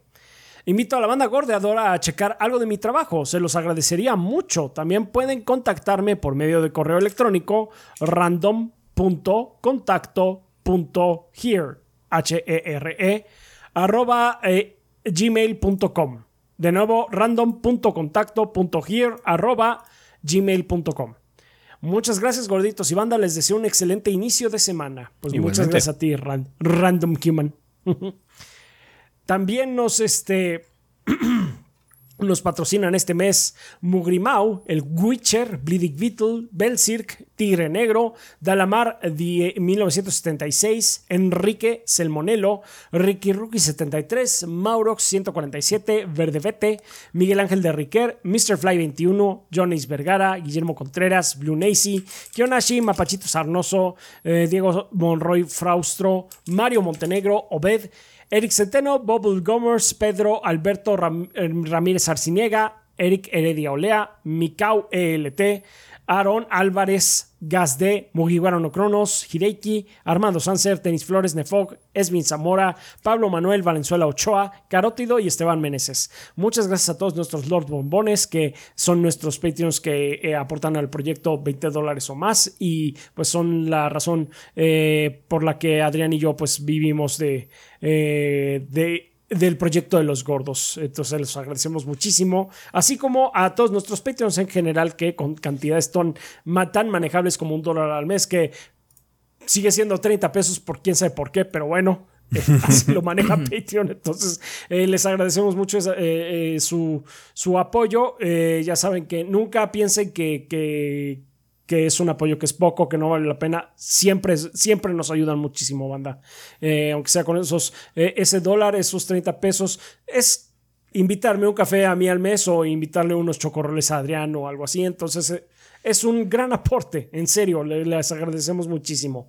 Eh, nuevamente también le queremos eh, enviar un saludo eh, y un agradecimiento a la banda de, de YouTube, ahí a la gente en el chat que está viendo el estreno, les mandamos un saludo, recuerden que no estamos en vivo, nada más es, es el estreno, esto ya está pregrabado, entonces pues gracias por estar ahí, gracias por también si dejan un, super gracias, un super sticker o algo así, también nos apoyan muchísimo, pues también gracias a la gente de eh, de Twitch, a los suscriptores eh, de Twitch, que esta semana, pues eh, creo que fue fiebre de, de Resident Evil, ¿no? Yep. ¿Mm? Yep, yep, yep. Sí, porque jugué- jugué- yo ayer jugué el martes. ¿Qué fue? Dead Space. Entonces, Martes puro, fue survi- Dead Space. pu- puro Ah, el survival martes horror fue esta de- semana. fue puro survival horror. y- Así es. Entonces, pues ah, sí. Eh, pues muchas gracias eh, a, a todos, banda, a todos los que nos ven, nos escuchan, eh, difunden la palabra del gordeo. Pues ya saben que ustedes son la sangre del proyecto. Y sin ustedes, pues no estaríamos aquí. Muchísimas gracias. Muchísimas gracias, banda. Vale, vamos a pasar a la sección de preguntas que como ustedes saben, banda, tienen tres caminos que pueden seguir para dejar sus interrogantes para esta sección. Una de ellas es poner su pregunta en forma de comentario aquí en el video de YouTube que ustedes están viendo. Nada más, por favor, eh, al inicio del comentario pongan literalmente la palabra pregunta para que sepamos que viene dirigida a esta sección. Eh, pueden hacer lo mismo en la página en 3gb.com.mx o usar la sección de preguntas, la sala específica para preguntas del podcast de nuestro servidor de Discord, que es discord.gg, diagonal 3gordos.b. Cualquier persona puede utilizar esas salas, no son exclusivas de Patreon, ni de Twitch, ni de nada. Cualquier persona la puede usar para que puedan dejar aquí sus interrogantes. Vale, pregunta como, como cuál es. La de Karim, de Discord, que dice... Eh, Honda Gordos, les dejo un interrogante que lleva semanas atormentándome. El otro día estaba hablando con un amigo y le dije que era una lástima que muchos juegos pasan desapercibidos porque aunque son muy buenos no cuentan con el dinero para hacerse publicidad y que la gente los conozca. A lo que él me respondió que un buen juego se vende solo y que si realmente el producto es bueno la gente lo jugará y hablará de él sin necesidad de publicidad. ¿Ustedes qué opinan al respecto? ¿Creen que esto es cierto? No. No. No. Eh, o sea, hay veces, hay casos donde hay un juego, un juego bueno o una idea interesante que con poca publicidad despega eventualmente y le va Se bien. empieza a esparcir la palabra de boca en boca. Am- Among Us se tardó un rato en despegar, pero cuando despegó explotó muy cabrón. Se tardó años. Ajá. Cuando se volvió un fenómeno ya llevaba un tiempo fuera el juego, un- unos años fuera. Este, pero, o sea, hay muchos juegos interesantes que nunca llegan muy lejos. O, o es el único juego de un estudio indie y después desapareció. Sí. La publicidad hasta cierto punto sí ayuda. Obviamente no puede ser una publicidad como lo hace Microsoft o Nintendo o Sony o 2K o EA, ¿no? O sea, no estamos hablando ni de millones, pero hay muchas formas de hacer publicidad. La, la forma más eh, útil que hay actualmente de hacer publicidad a un juego es tratar de contactar a, a creadores de contenido. De hecho, es lo que hablamos hace muchos años con respecto a... De hecho, me acuerdo que fue mucho con la situación de Tomb Raider. eh, de cuando Square dijo que Tomb Raider no había alcanzado los, las metas y que bla, bla, bla, y que la chingada y que, o sea, vendió nada más 3 millones de copias y que puta madre, ¿no? Entonces, sí, hablamos mucho sobre, por ejemplo, el, el presupuesto que tienen ellos de, de publicidad y hablamos también en esa época de publicidad enfocada. ¿Vale más eh, mandarle una copia para, o hacer algún trato con un streamer grande para que streamee tu juego que hacer un banner o un espectacular a la mitad de una plaza o de Times Square? Ajá, porque ya esas publicidades no son tan efectivas. Las nuevas generaciones están acostumbradas a navegar tanto internet y tener una relación muy particular con los anuncios, con los ads, con los banners y cosas así que tiene que ser un tipo de publicidad un poquito diferente, con más sustancia. Ajá. Obviamente tienen que seguirse reglas de publicidad. Nosotros hemos estado ahí, van en que nos han patrocinado streams y cosas así, pero tiene que ser muy claro que es publicidad, que esto es pagado. Pero por lo menos por la personalidad del streamer o lo que sea, se queda la gente. O sea, si alguien quisiera que su juego vendiera varios miles de copias medio aseguradas, le pagas un poquitín a Asmongold o alguno de esos streamers grandotes para que streamee tu juego y ya tienes algunas ventas aseguradas. A pesar de que Asmongold haga pedazos del juego, no le gusta lo que sea, nada más por el pinche hecho de tener tantos ojos ahí metidos en el juego y que vean el gameplay y le llame la atención a alguien, ya vendiste copias, porque es muy enfocada. El público que sigue a estas personas eh, Juega juegos. Juega juegos, entonces, por lo menos de puro morbo, de puro interés así como casual, van a voltear a ver el juego. Eso es muy útil y es un nuevo tipo de publicidad que se está generando y se ha generado explosión. De hecho, lo que pasó precisamente, hablando de Asmongold, con Final Fantasy XIV. Final Fantasy XIV tuvo un éxito bastante grande, fue creciendo eh, este, temporada con temporada, expansión con expansión y demás, pero cuando todo se juntó y algunos streamers de alto perfil, incluido Asmongold y demás, empezaron a jugarlo y la gente empezó a ver el juego, lo bueno que era, ¡boom! Explotó. De repente. Final 14 explotó. ¿ah? La calidad de Final era muy buena, pero esa situación de publicidad quizás no... es- ahí, ahí sí no fue muy pagada, fue como una cosa muy este, orgánica en orgánico. muchos sentidos. Pero aún así fue publicidad, aunque no haya sido pagada. Fue un tipo de publicidad o en los medios que ya estamos acostumbrados a tener publicidad de videojuegos. Entonces hay juegos muy padres, hay juegos muy buenos que nomás no venden porque la gente no, les, no los voltea a ver, no les da la oportunidad de probarlos a pesar de que tengan cierto renombre o vengan de alguna compañía importante. De hecho, estuvimos platicando en su momento con cosas como Pentiment, ¿no? Que Pentiment es muy bueno. Es first party de. Microsoft, es Obsidian, pero casi nadie lo volteó a ver y fue lo mejor que sacó Microsoft el año pasado, probablemente. Sí. Sí, sí, sí. Entonces, la publicidad importa. No toda la publicidad es igual. Ya siento que para No, y- videojuegos tienes que ser muy enfocado y saber dónde meterte para que la publicidad pegue. Y aparte también hay que tener cuidado con ella porque luego la publicidad te vende cosas que no están tan chidas. Ajá. Entonces, obviamente es un arma doble filo, pero, o sea, sí, los juegos en teoría buenos deberían venderse solos, pero te- no es una realidad porque tenemos el tiempo contado. Sí. Mm. Y entonces, ¿qué prefieres? ¿Una cosa probada o darle una checada a algo que no? Hay casos que sí explotan, o sea, no estamos diciendo que no pase, porque si a alguien le pasó fue a Dark Souls o Sí. a Demon Souls realmente. Ajá, No, que pero fue con Dark es- Souls, el boom, de hecho. Ajá. Bueno, pero Demons fue el que la gente dijo, oye, prueba esto, está muy bueno, etcétera, ¿no? Ese fue muy construido y ya explotó con Dark Explotó Souls. con Dark Souls. Entonces, pero fue mucho de boca a boca. Pero así como ese tuvo éxito, muchos otros se quedaron ahí en medio donde nada, no pasó nada. Sí. Sí, sí.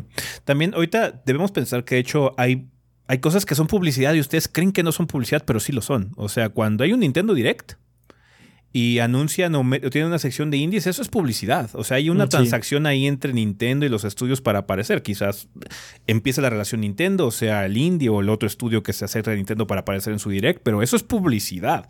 Que aparezca en un State of Play, que aparezca en un en Direct de Microsoft también, eso es publicidad.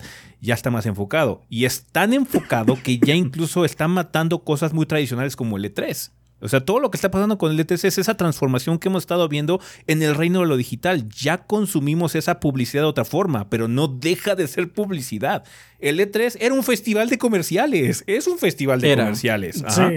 Vamos a Pero ir ahora- todavía, porque todavía. Esos festivales de comerciales son el, el Game Show, el, el, este, ¿de ¿cómo se llama? El este, Summer Game Fest, este, los, este, la- Los VGAs. los VGAs, los State of Plays, los Nintendo Directs, que les sale muy barato a esas compañías porque ellos ya lo manejan y tienen sus redes sociales y tienen su público ya medio cautivo y bla, bla, bla. Entonces pueden No, ahorrar no les mucho dicen, dinero. tiene que durar esto porque la siguiente conferencia. Si Sony dice que el siguiente State of Play dure hora y media, la gente se va a cagar porque dice, ¿por qué dura hora y media? Hay que verlo todo. Ajá, entonces... Podría ser tipo- hora y media de porquería, pero hora y media. pura- hora y media de puro ver.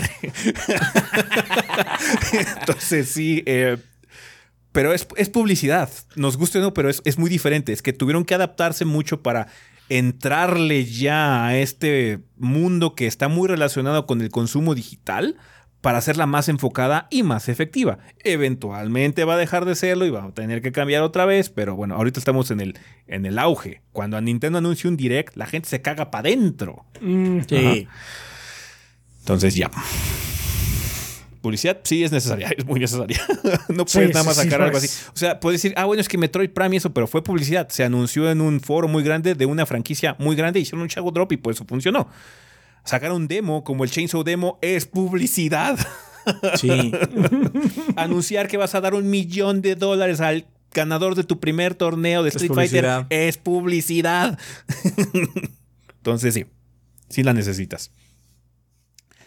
Em, dice Karim, espero que el tema les parezca interesante. Un saludo al Canicas y a Luna Bebé. Pues muchas gracias Karim por la pregunta. Saludos. Nos escribe Soul Rainer de Discord que dice, buenas gorditos, vengo buscando su opinión sobre cuánto podría durar esta generación de consolas.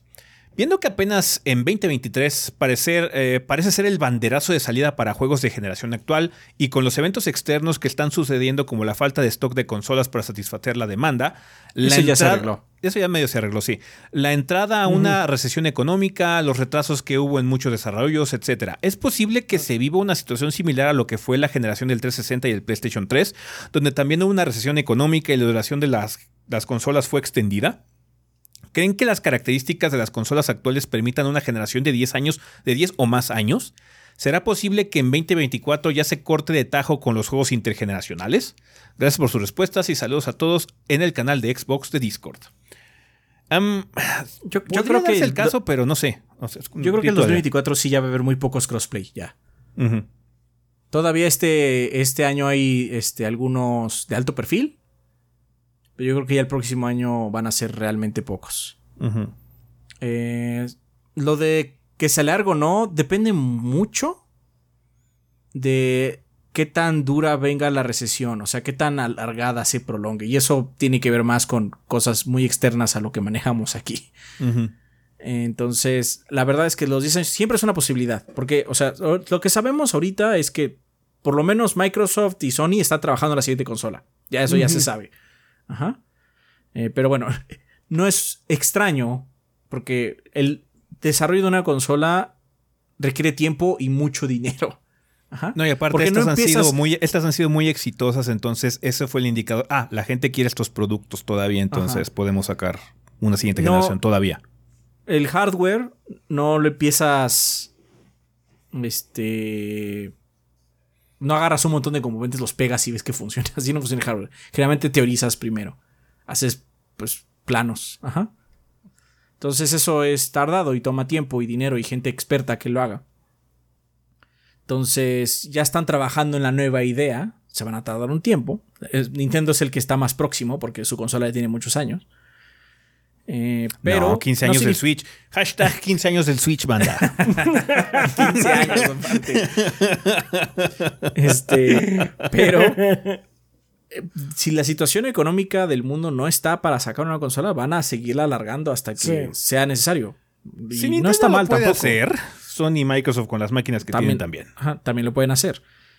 No lo vería mal. ahorita las máquinas que, que, tenemos este, de ambas compañías son bastante buenas. Los juegos están saliendo bien. Los que están saliendo mal es más del desarrollador. Sí, no es tanto culpa del hardware, es... Eh, o sea, si fuera culpa del hardware, es curioso, curiosamente los, las peores experiencias ahorita están saliendo en PC. De ports mal hechos. De ports mal hechos, ajá. Entonces, o sea, sí lo vería, sí vería como diseños, y, pero depende de muchos factores externos que pues no sabemos cuándo se van a acabar o cuándo se van a solucionar. Eso es como imposible de, de ver, ¿no? Porque estamos en recesión, pero no estamos en el 2008.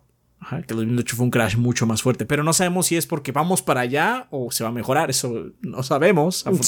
Desafortunadamente es como una situación que no sabemos. Entonces, si se llega a un crash muy fuerte, pues sí, obviamente las van a alargar. Muy obvio, ¿no?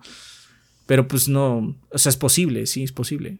Sí. Y no me molestaría. O sea, estas máquinas están bastante buenas. Sí. No, o sea, lo que estamos platicando ahora que salió el PlayStation VR, se puede obtener experiencias VR, que VR es muy, muy demandante para el hardware en muchos sentidos. Em, experiencias VR muy competentes en el PlayStation. Y el PlayStation no es, o sea, si la compara con una PC, no está ni a la altura ni siquiera de la generación de, de tarjetas gráficas anterior a la que tenemos actualmente, ¿no? Entonces, ya estamos en un punto en la tecnología es muy buena. De hecho, es al punto en el que llegaron los celulares. Ahorita los celulares premium, los celulares de alto perfil, son excelentes. Pero los celulares de medio perfil son muy buenos. ya puedes tener un celular de medio perfil que te dure años sin que se ponga lento, que aguante vara, que juegue los juegos más nuevos y cosas por el estilo, porque ya el hardware llegó a un punto en el que es muy aceptable y no es necesario actualizarlo tan constantemente. Obviamente las compañías van a querer venderte un nuevo producto cada año, y te van a tratar de seducir este, de la forma más eh, eh, fácil posible. O desvergonzada. Sí, de hecho tienes razón, Rafa, la palabra es desvergonzada. Eh, para que compres un nuevo producto. Pero pues, mi celular llena, ¿tiene qué? O sea, ¿cuatro años? Y no veo la necesidad de cambiarlo porque ya es muy bueno. Entonces siento que estamos en un punto quizás no exactamente igual en consolas, que no, no debería llegar a ese punto porque la demanda de hardware de las consolas es muy distinta. Los engines, los tipos de experiencias que queremos tener y cosas por el estilo van a ir mejorando y evolucionando. O sea, Reddit sigue siendo Reddit. Ajá. Y no necesito realmente tener 30 gigas de RAM en mi celular para poder correrlo. Pero ya estamos en un punto donde podemos tener experiencias muy aceptables en un PlayStation 5 y en un Xbox Series. Está el lado contrario del miedo. De hecho, me preguntaron en el stream de Resident Evil 4 de qué pensaba si sí el pánico, pánico entre comillas, porque nada podían ser algunas personas un sector, de que lo que está ocurriendo, por ejemplo, con el Xbox Series S, de que ahorita estamos teniendo situaciones de que, ah, es que no está pudiendo correr o tenemos broncas con el Series S por X o Y razón, em, se vuelve un problema realmente, no a futuro. Pero creo que no estamos en el punto como para realmente precisamente entrar en pánico y agitar las cabezas y decir que todo está en la verga, ¿no? Un Series X, un PlayStation 5, siento que pueden durar mucho eh, sin ser actualizados. Quizás sí ver versiones Slim. Eh, siento que por ahí podríamos llegar a una situación de mayor venta, bajar los precios, eventualmente con componentes más económicos, no subirlos. Pinche Sony. Este. Entonces sí podría aguantar vara, pero no sé realmente si sea una situación comercialmente viable, porque también vender nuevo hardware, particularmente para Sony, es de las épocas más redituables también que tiene.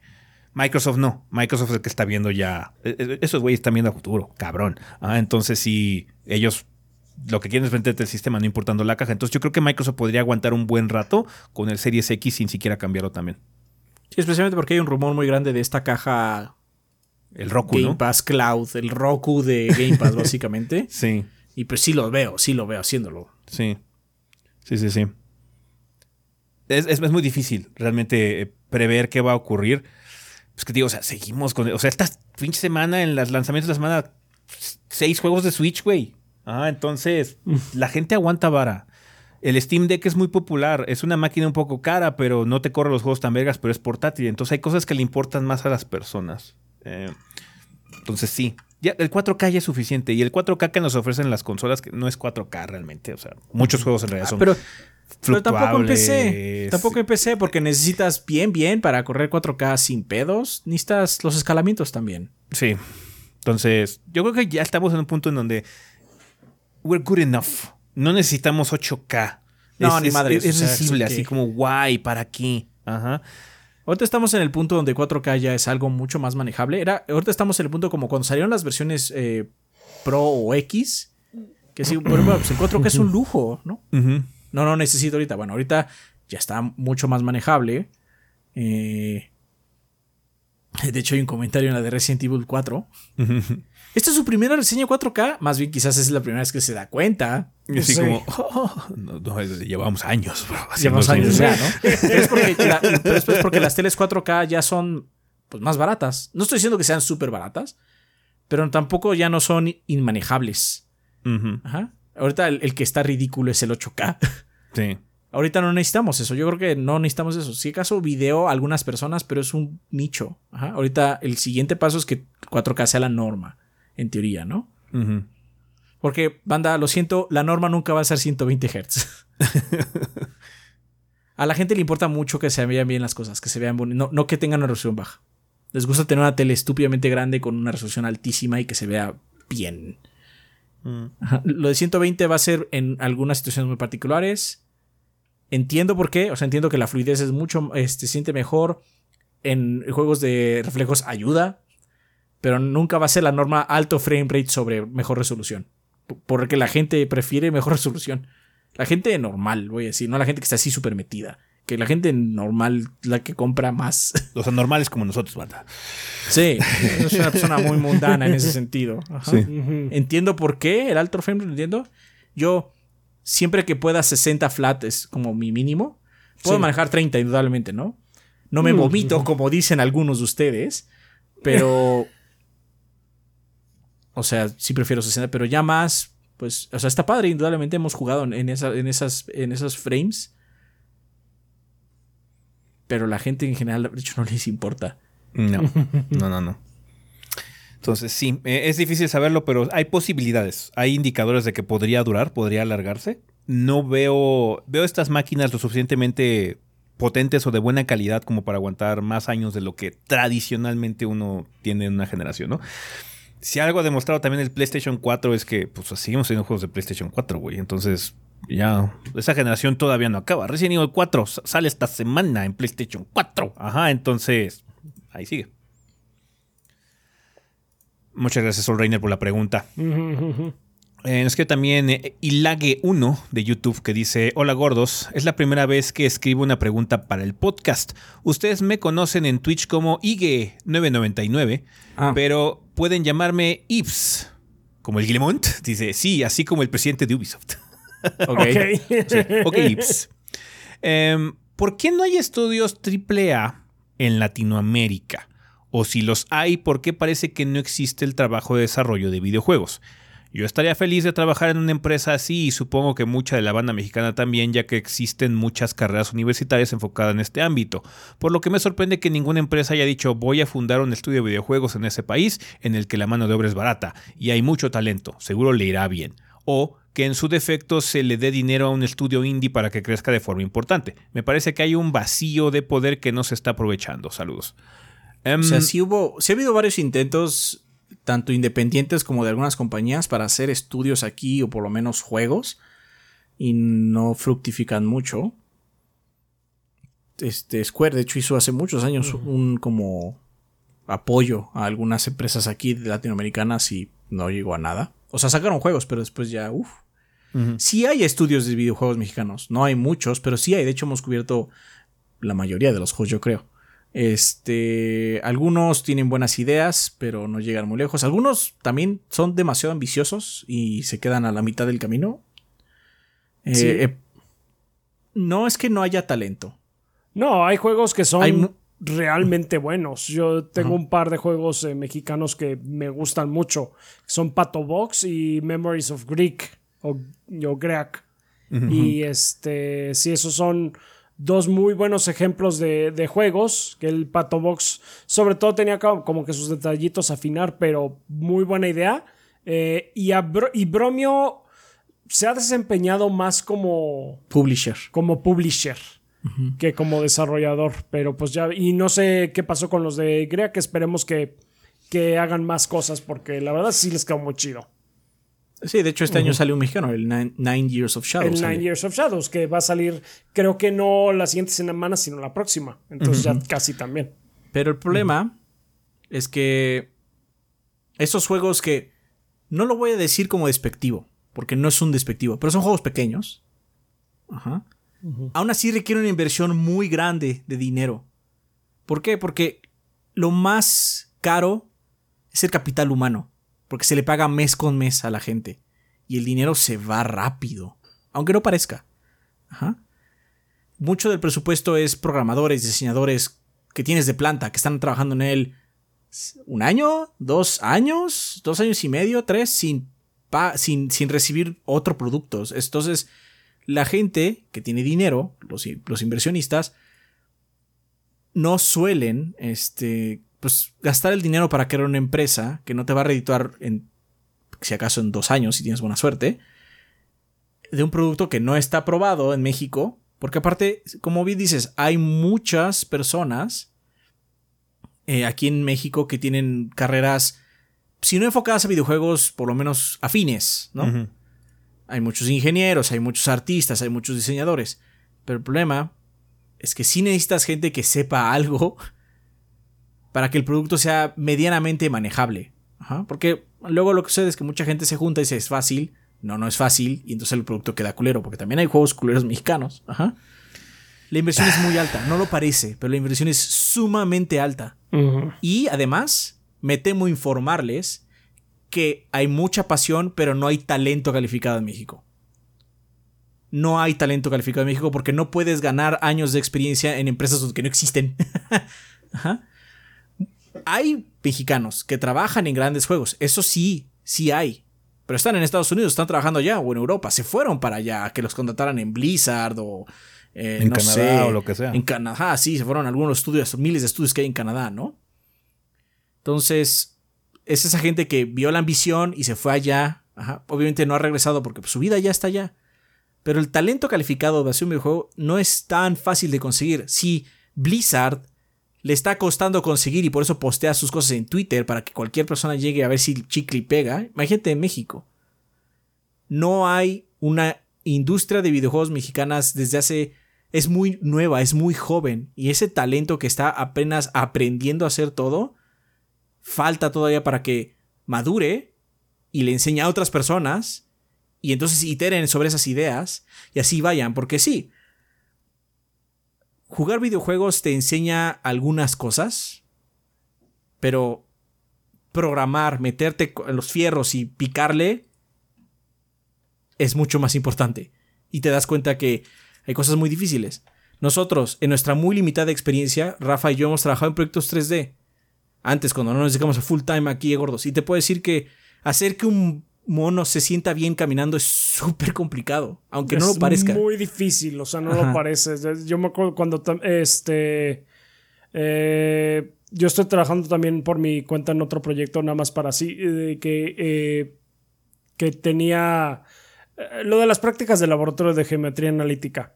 Este, que sé que evolucionó de lo que ustedes hicieron, de hecho de lo que estuvieron trabajando Tifux.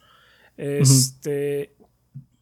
Y pues ya era en un motor de Unity, de hecho.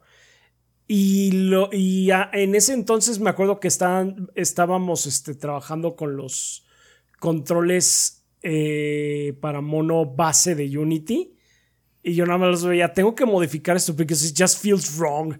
Se siente mal. esto nada más se siente mal, déjenme ver, es como el que le puedo mover. Y nada más eso, nada más hacer que el mono caminara así, de, modo que a mí me convencía, ok, aquí se siente normal, me toma un chingo. Entonces, para, sí, sí. para hacer un proyecto así de un juego, no estoy hablando ni siquiera doble A, estoy hablando de algo más modesto. Aún así es un chingo de dinero, una persona que esté dispuesta a, aguantar el golpe monetario y un montón de gente técnicamente preparada para hacerlo. Porque pasión hay mucha, ¿no? Eso no es, indudable. Pero de la pasión sola podría salir un buen producto, pero se tardaría el triple o el cuádruple de hacerse. Y eso es más dinero, ese es el problema. El dinero es el problema. De hecho, yo tengo, eso porque... yo tengo ahorita una experiencia de. Acabo de ver algo. Acabo de ir y platicar con unos developers hace poquito.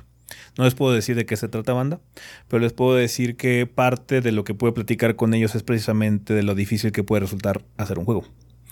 Y a veces pareciera que con un estudio que ya tiene experiencia, que ya ha sacado productos, que ha vendido constantemente cosas, sacar un nuevo producto, pues este, producto, este proyecto va a salir rápido. No.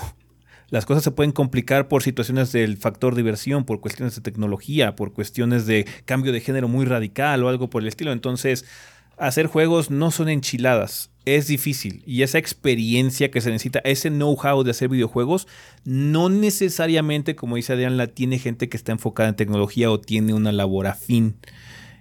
Hacer juegos es muy distinto a hacer software.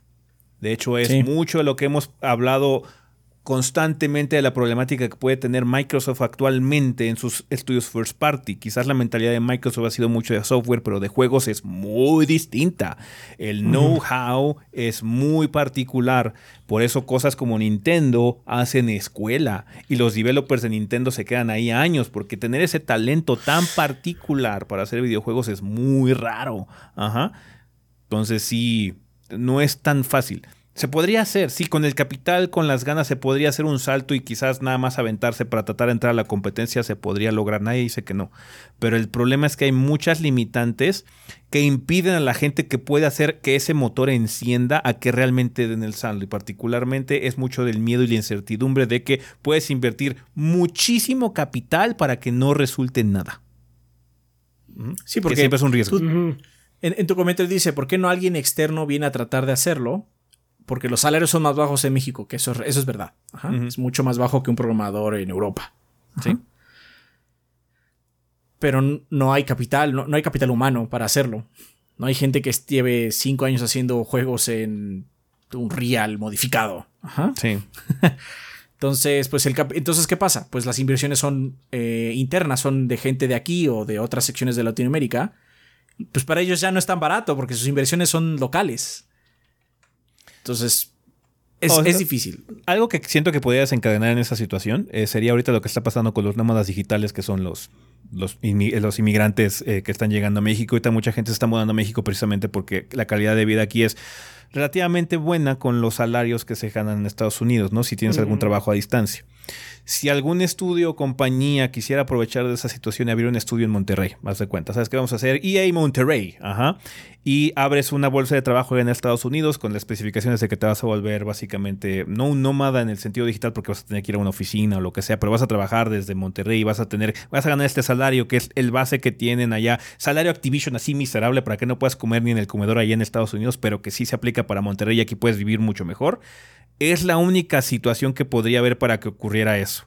¿Sabes qué? Se hace lo mismo que ocurrió con la industria automotriz. Se generaría mucho de el estudio AAA de Maquila, hasta cierto punto, quizás no, un, no un BioWare, no un Naughty Dog, pero sí uno de esos estudios que están así como por detrás haciendo pura, pura tecnología y entrándole a los fierros. Eh, ¿Qué es lo que veo que podría ocurrir en la situación actual que tenemos? Porque hay mucha inmigración ahorita hacia México. Eh, mucha gente está viendo aquí porque no es tan caro. Eh, más que, y más cuando ganas en dólares o euros, ¿no? Que de hecho es lo que está pasando. Están haciendo las cosas caras para nosotros. Están haciendo un problema para los locales, ¿no? Entonces sí, ya. es lo único que podría ver que podría ocurrir no estamos en el hoyo. O sea, no, no, quiero que sientan que lo que estamos diciendo es que, es que la situación es, es, infranqueable. No, no lo es. Han salido juegos mexicanos muy divertidos. Muy buenos. O, si no, no divertidos, con una visión clara. El más reciente es Lonesome Village. Mm. Ajá. Pero todavía falta mucho por sembrar para que realmente esto crezca y se haga como común. Falta mucho camino. Y se le tiene que aplaudir a todos estos pioneros que están haciendo eso. Pero lamentablemente también tiene sus grandes abismos que no se han llenado. Porque aquí en México nos encanta, en cualquier industria, llegar al escalón 10 sin haber pasado por el 1, 2, 3, 4, 5, 6, 7, 8, 9. Nos encanta decir, es que ¿por qué no tenemos coches? Pues porque no, no invertimos. De hecho, antes había coches mexicanos. y esa industria se desplomó. Ajá. Este. Había, había cosas automotrices aquí en México y se desplomó. Después llegaron las empresas este, extranjeras y nos usaron de maquila. Ajá. Hay muchas cosas que aquí existían y después dejaron de existir. Hay razones del por qué también. La calidad luego bajó mucho aquí en México. Circunstancias diferentes. Pero también hay. Pero el chiste es que hay abismos que en México luego no se tapan. Creemos que ya estemos en el lugar, en, el décimo escalón, pero nos falta recorrer muchos. Y hacer ese, esa subida es lento y doloroso, lamentablemente. Más en cuestión de tecnología, porque vamos retrasados. Vamos retrasados y, y eso se lo digo de una vez a todos los ingenieros que nos están viendo, somos ingenieros nosotros, esa pendejada que dicen de que es que los, los, aquí se hace con un peso lo que se hace en otros lados con 10, sí, eso es muy malo. Una vez les digo, eso es muy malo. Porque no se está gastando en investigación, no se está gastando en desarrollo, solo replican. Y eso es muy malo. No hay tecnología. O sea, no estoy diciendo que no existe la investigación, hay lugares donde se investiga, pero es este. no es prioridad en, el país. Sí, es difícil. Eh, o sea, hay algunas situaciones o circunstancias donde podría acelerarse el proceso indudablemente, pero actualmente las circunstancias y por la falta de capital humano que incluso se está viviendo ahí en Estados Unidos y en Canadá y todos esos lados, eh, de que venga de extranjero a, digamos que a sembrar y a regar eh, la, semilla de la industria mexicana, es un poco complicado. Y la otra, la mexicana, que sí es nativa de aquí y está haciendo las cosas lento, pero medio seguro, eh, pues le va a tomar un tiempo llegar ahí. Sí, le va a tomar un tiempo. le falta. Vale, pues eso sería todo con respecto a la sección de comunidad banda. Muchísimas gracias por sus preguntas. Ojalá podamos contar con ellas la semana que viene. Vamos a terminar este desmadre, así que a despedidas.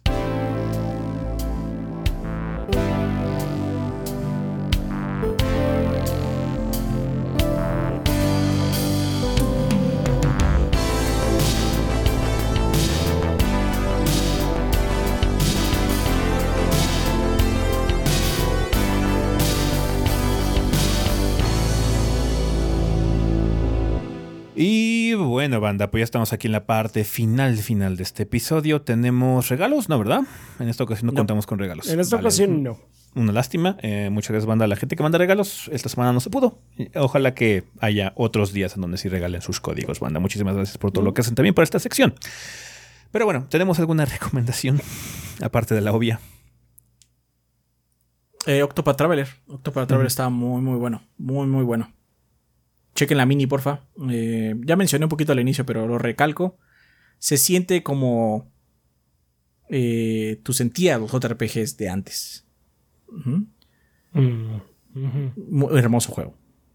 Va bien.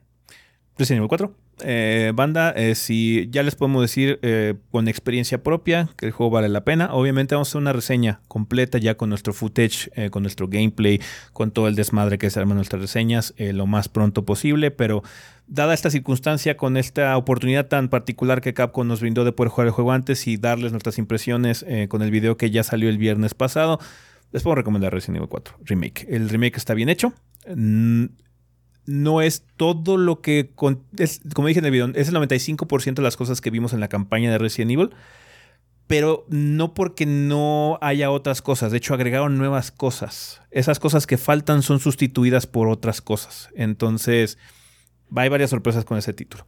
Hay una situación complicada con cosas que han mencionado ustedes, banda, con la situación del Separate Ways y con el Mercenarios. Mercenarios va a ser una actualización gratuita. El Separate Ways yo me imagino que va a ser un DLC. Si va a ser de pago o no, eh, no lo sé. Pero bueno, la campaña, que es el plato central de Resident Evil 4, em, está hermosa. Entonces, banda, jueguen ese juego cuando puedan. Eh, si ya lo están esperando con ansias, afortunadamente ya les podemos decir, antes de que sea lanzado, que el título vale la pena eh, que el juego está muy bien hecho.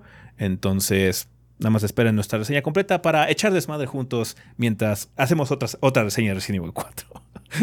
Ahora del Sí. Vale, eh, muchas gracias banda por acompañarnos durante un episodio más. Ojalá que se hayan divertido. Eh, recuerden que tenemos redes sociales, nos pueden encontrar en Facebook e Instagram como Tres Gordos B o Tres Gordos Bastardos. Si no, por favor, síganos en Twitter, que es TreeChubbyB. Eh, esa es nuestra red social principal, ahí es donde generalmente hacemos encuestas. De hecho, hice una encuesta el jueves para ver qué juego querían que hiciéramos stream casual. Em, por favor, síganos ahí, en TreeChubbyB. Si no, nuestras cuentas personales son Chovy el Rafa, Chovy Adrián, Chovy S, Chovy Gris, Cinética Sam y Kit-BG, por si quieren platicar con alguno de los miembros del staff de forma directa. Eh, muchas gracias a toda la gente que nos apoya a través de Patreon, a través de Twitch, a través de YouTube aquí también con las opciones de monetización. Gracias por suscribirse, por darle la campanita, por seguirnos, por comentar, por ponerle manita arriba a los videos. Les agradecemos todo lo que dan de apoyo hacia el canal Banda. Muchísimas gracias. Y pues también un saludo a toda la gente que nos escucha la versión en audio de este programa, eh, que ahora se estrenó a la par con el video. No va a ser costumbre, no vamos a cambiar eso, nada más fue estas dos semanas que ocurrieron casualmente eh, juntas. Em, yo creo que la semana que entra ya vamos a regresar al itinerario normal, a menos de que se me esté olvidando algo. Em, pero bueno, eh, muchas gracias, banda, por escucharnos en Spotify, Podbean, Apple Podcast y demás. Vergas. Pensamiento final. Vaca en llamas. Vaca en llamas, pero. Vaca en llamas. Ya habíamos visto la vaca en llamas antes de lo que mostramos el stream. Sí. Ah, Perdón. Sí, ahora lo sí, ahora, ahora, y aún así fue mágico. aún así, ahora, ahora sí fuimos picarones. Otras veces Sí, no. ahora. Otra vez sí. no. otra vez genuinamente no tenemos a juego en ese momento, pero esta vez. Esta vez sí no. Ya, sabíamos cosas en esos momentos. Lo pueden ver en nuestros ojos, así de. Es como el pinche meme del mono. Así de que. Ah, sí. ¿Cómo estará Resident Evil 4? ¿Se- ¿Creen que estará padre, Goros? Eh, El demo está muy bueno. el demo está muy bueno, ¿no? vale. Pues bueno, banda, eso sería todo con respecto a este episodio. Nosotros nos vamos. Bye. Bye. Bye.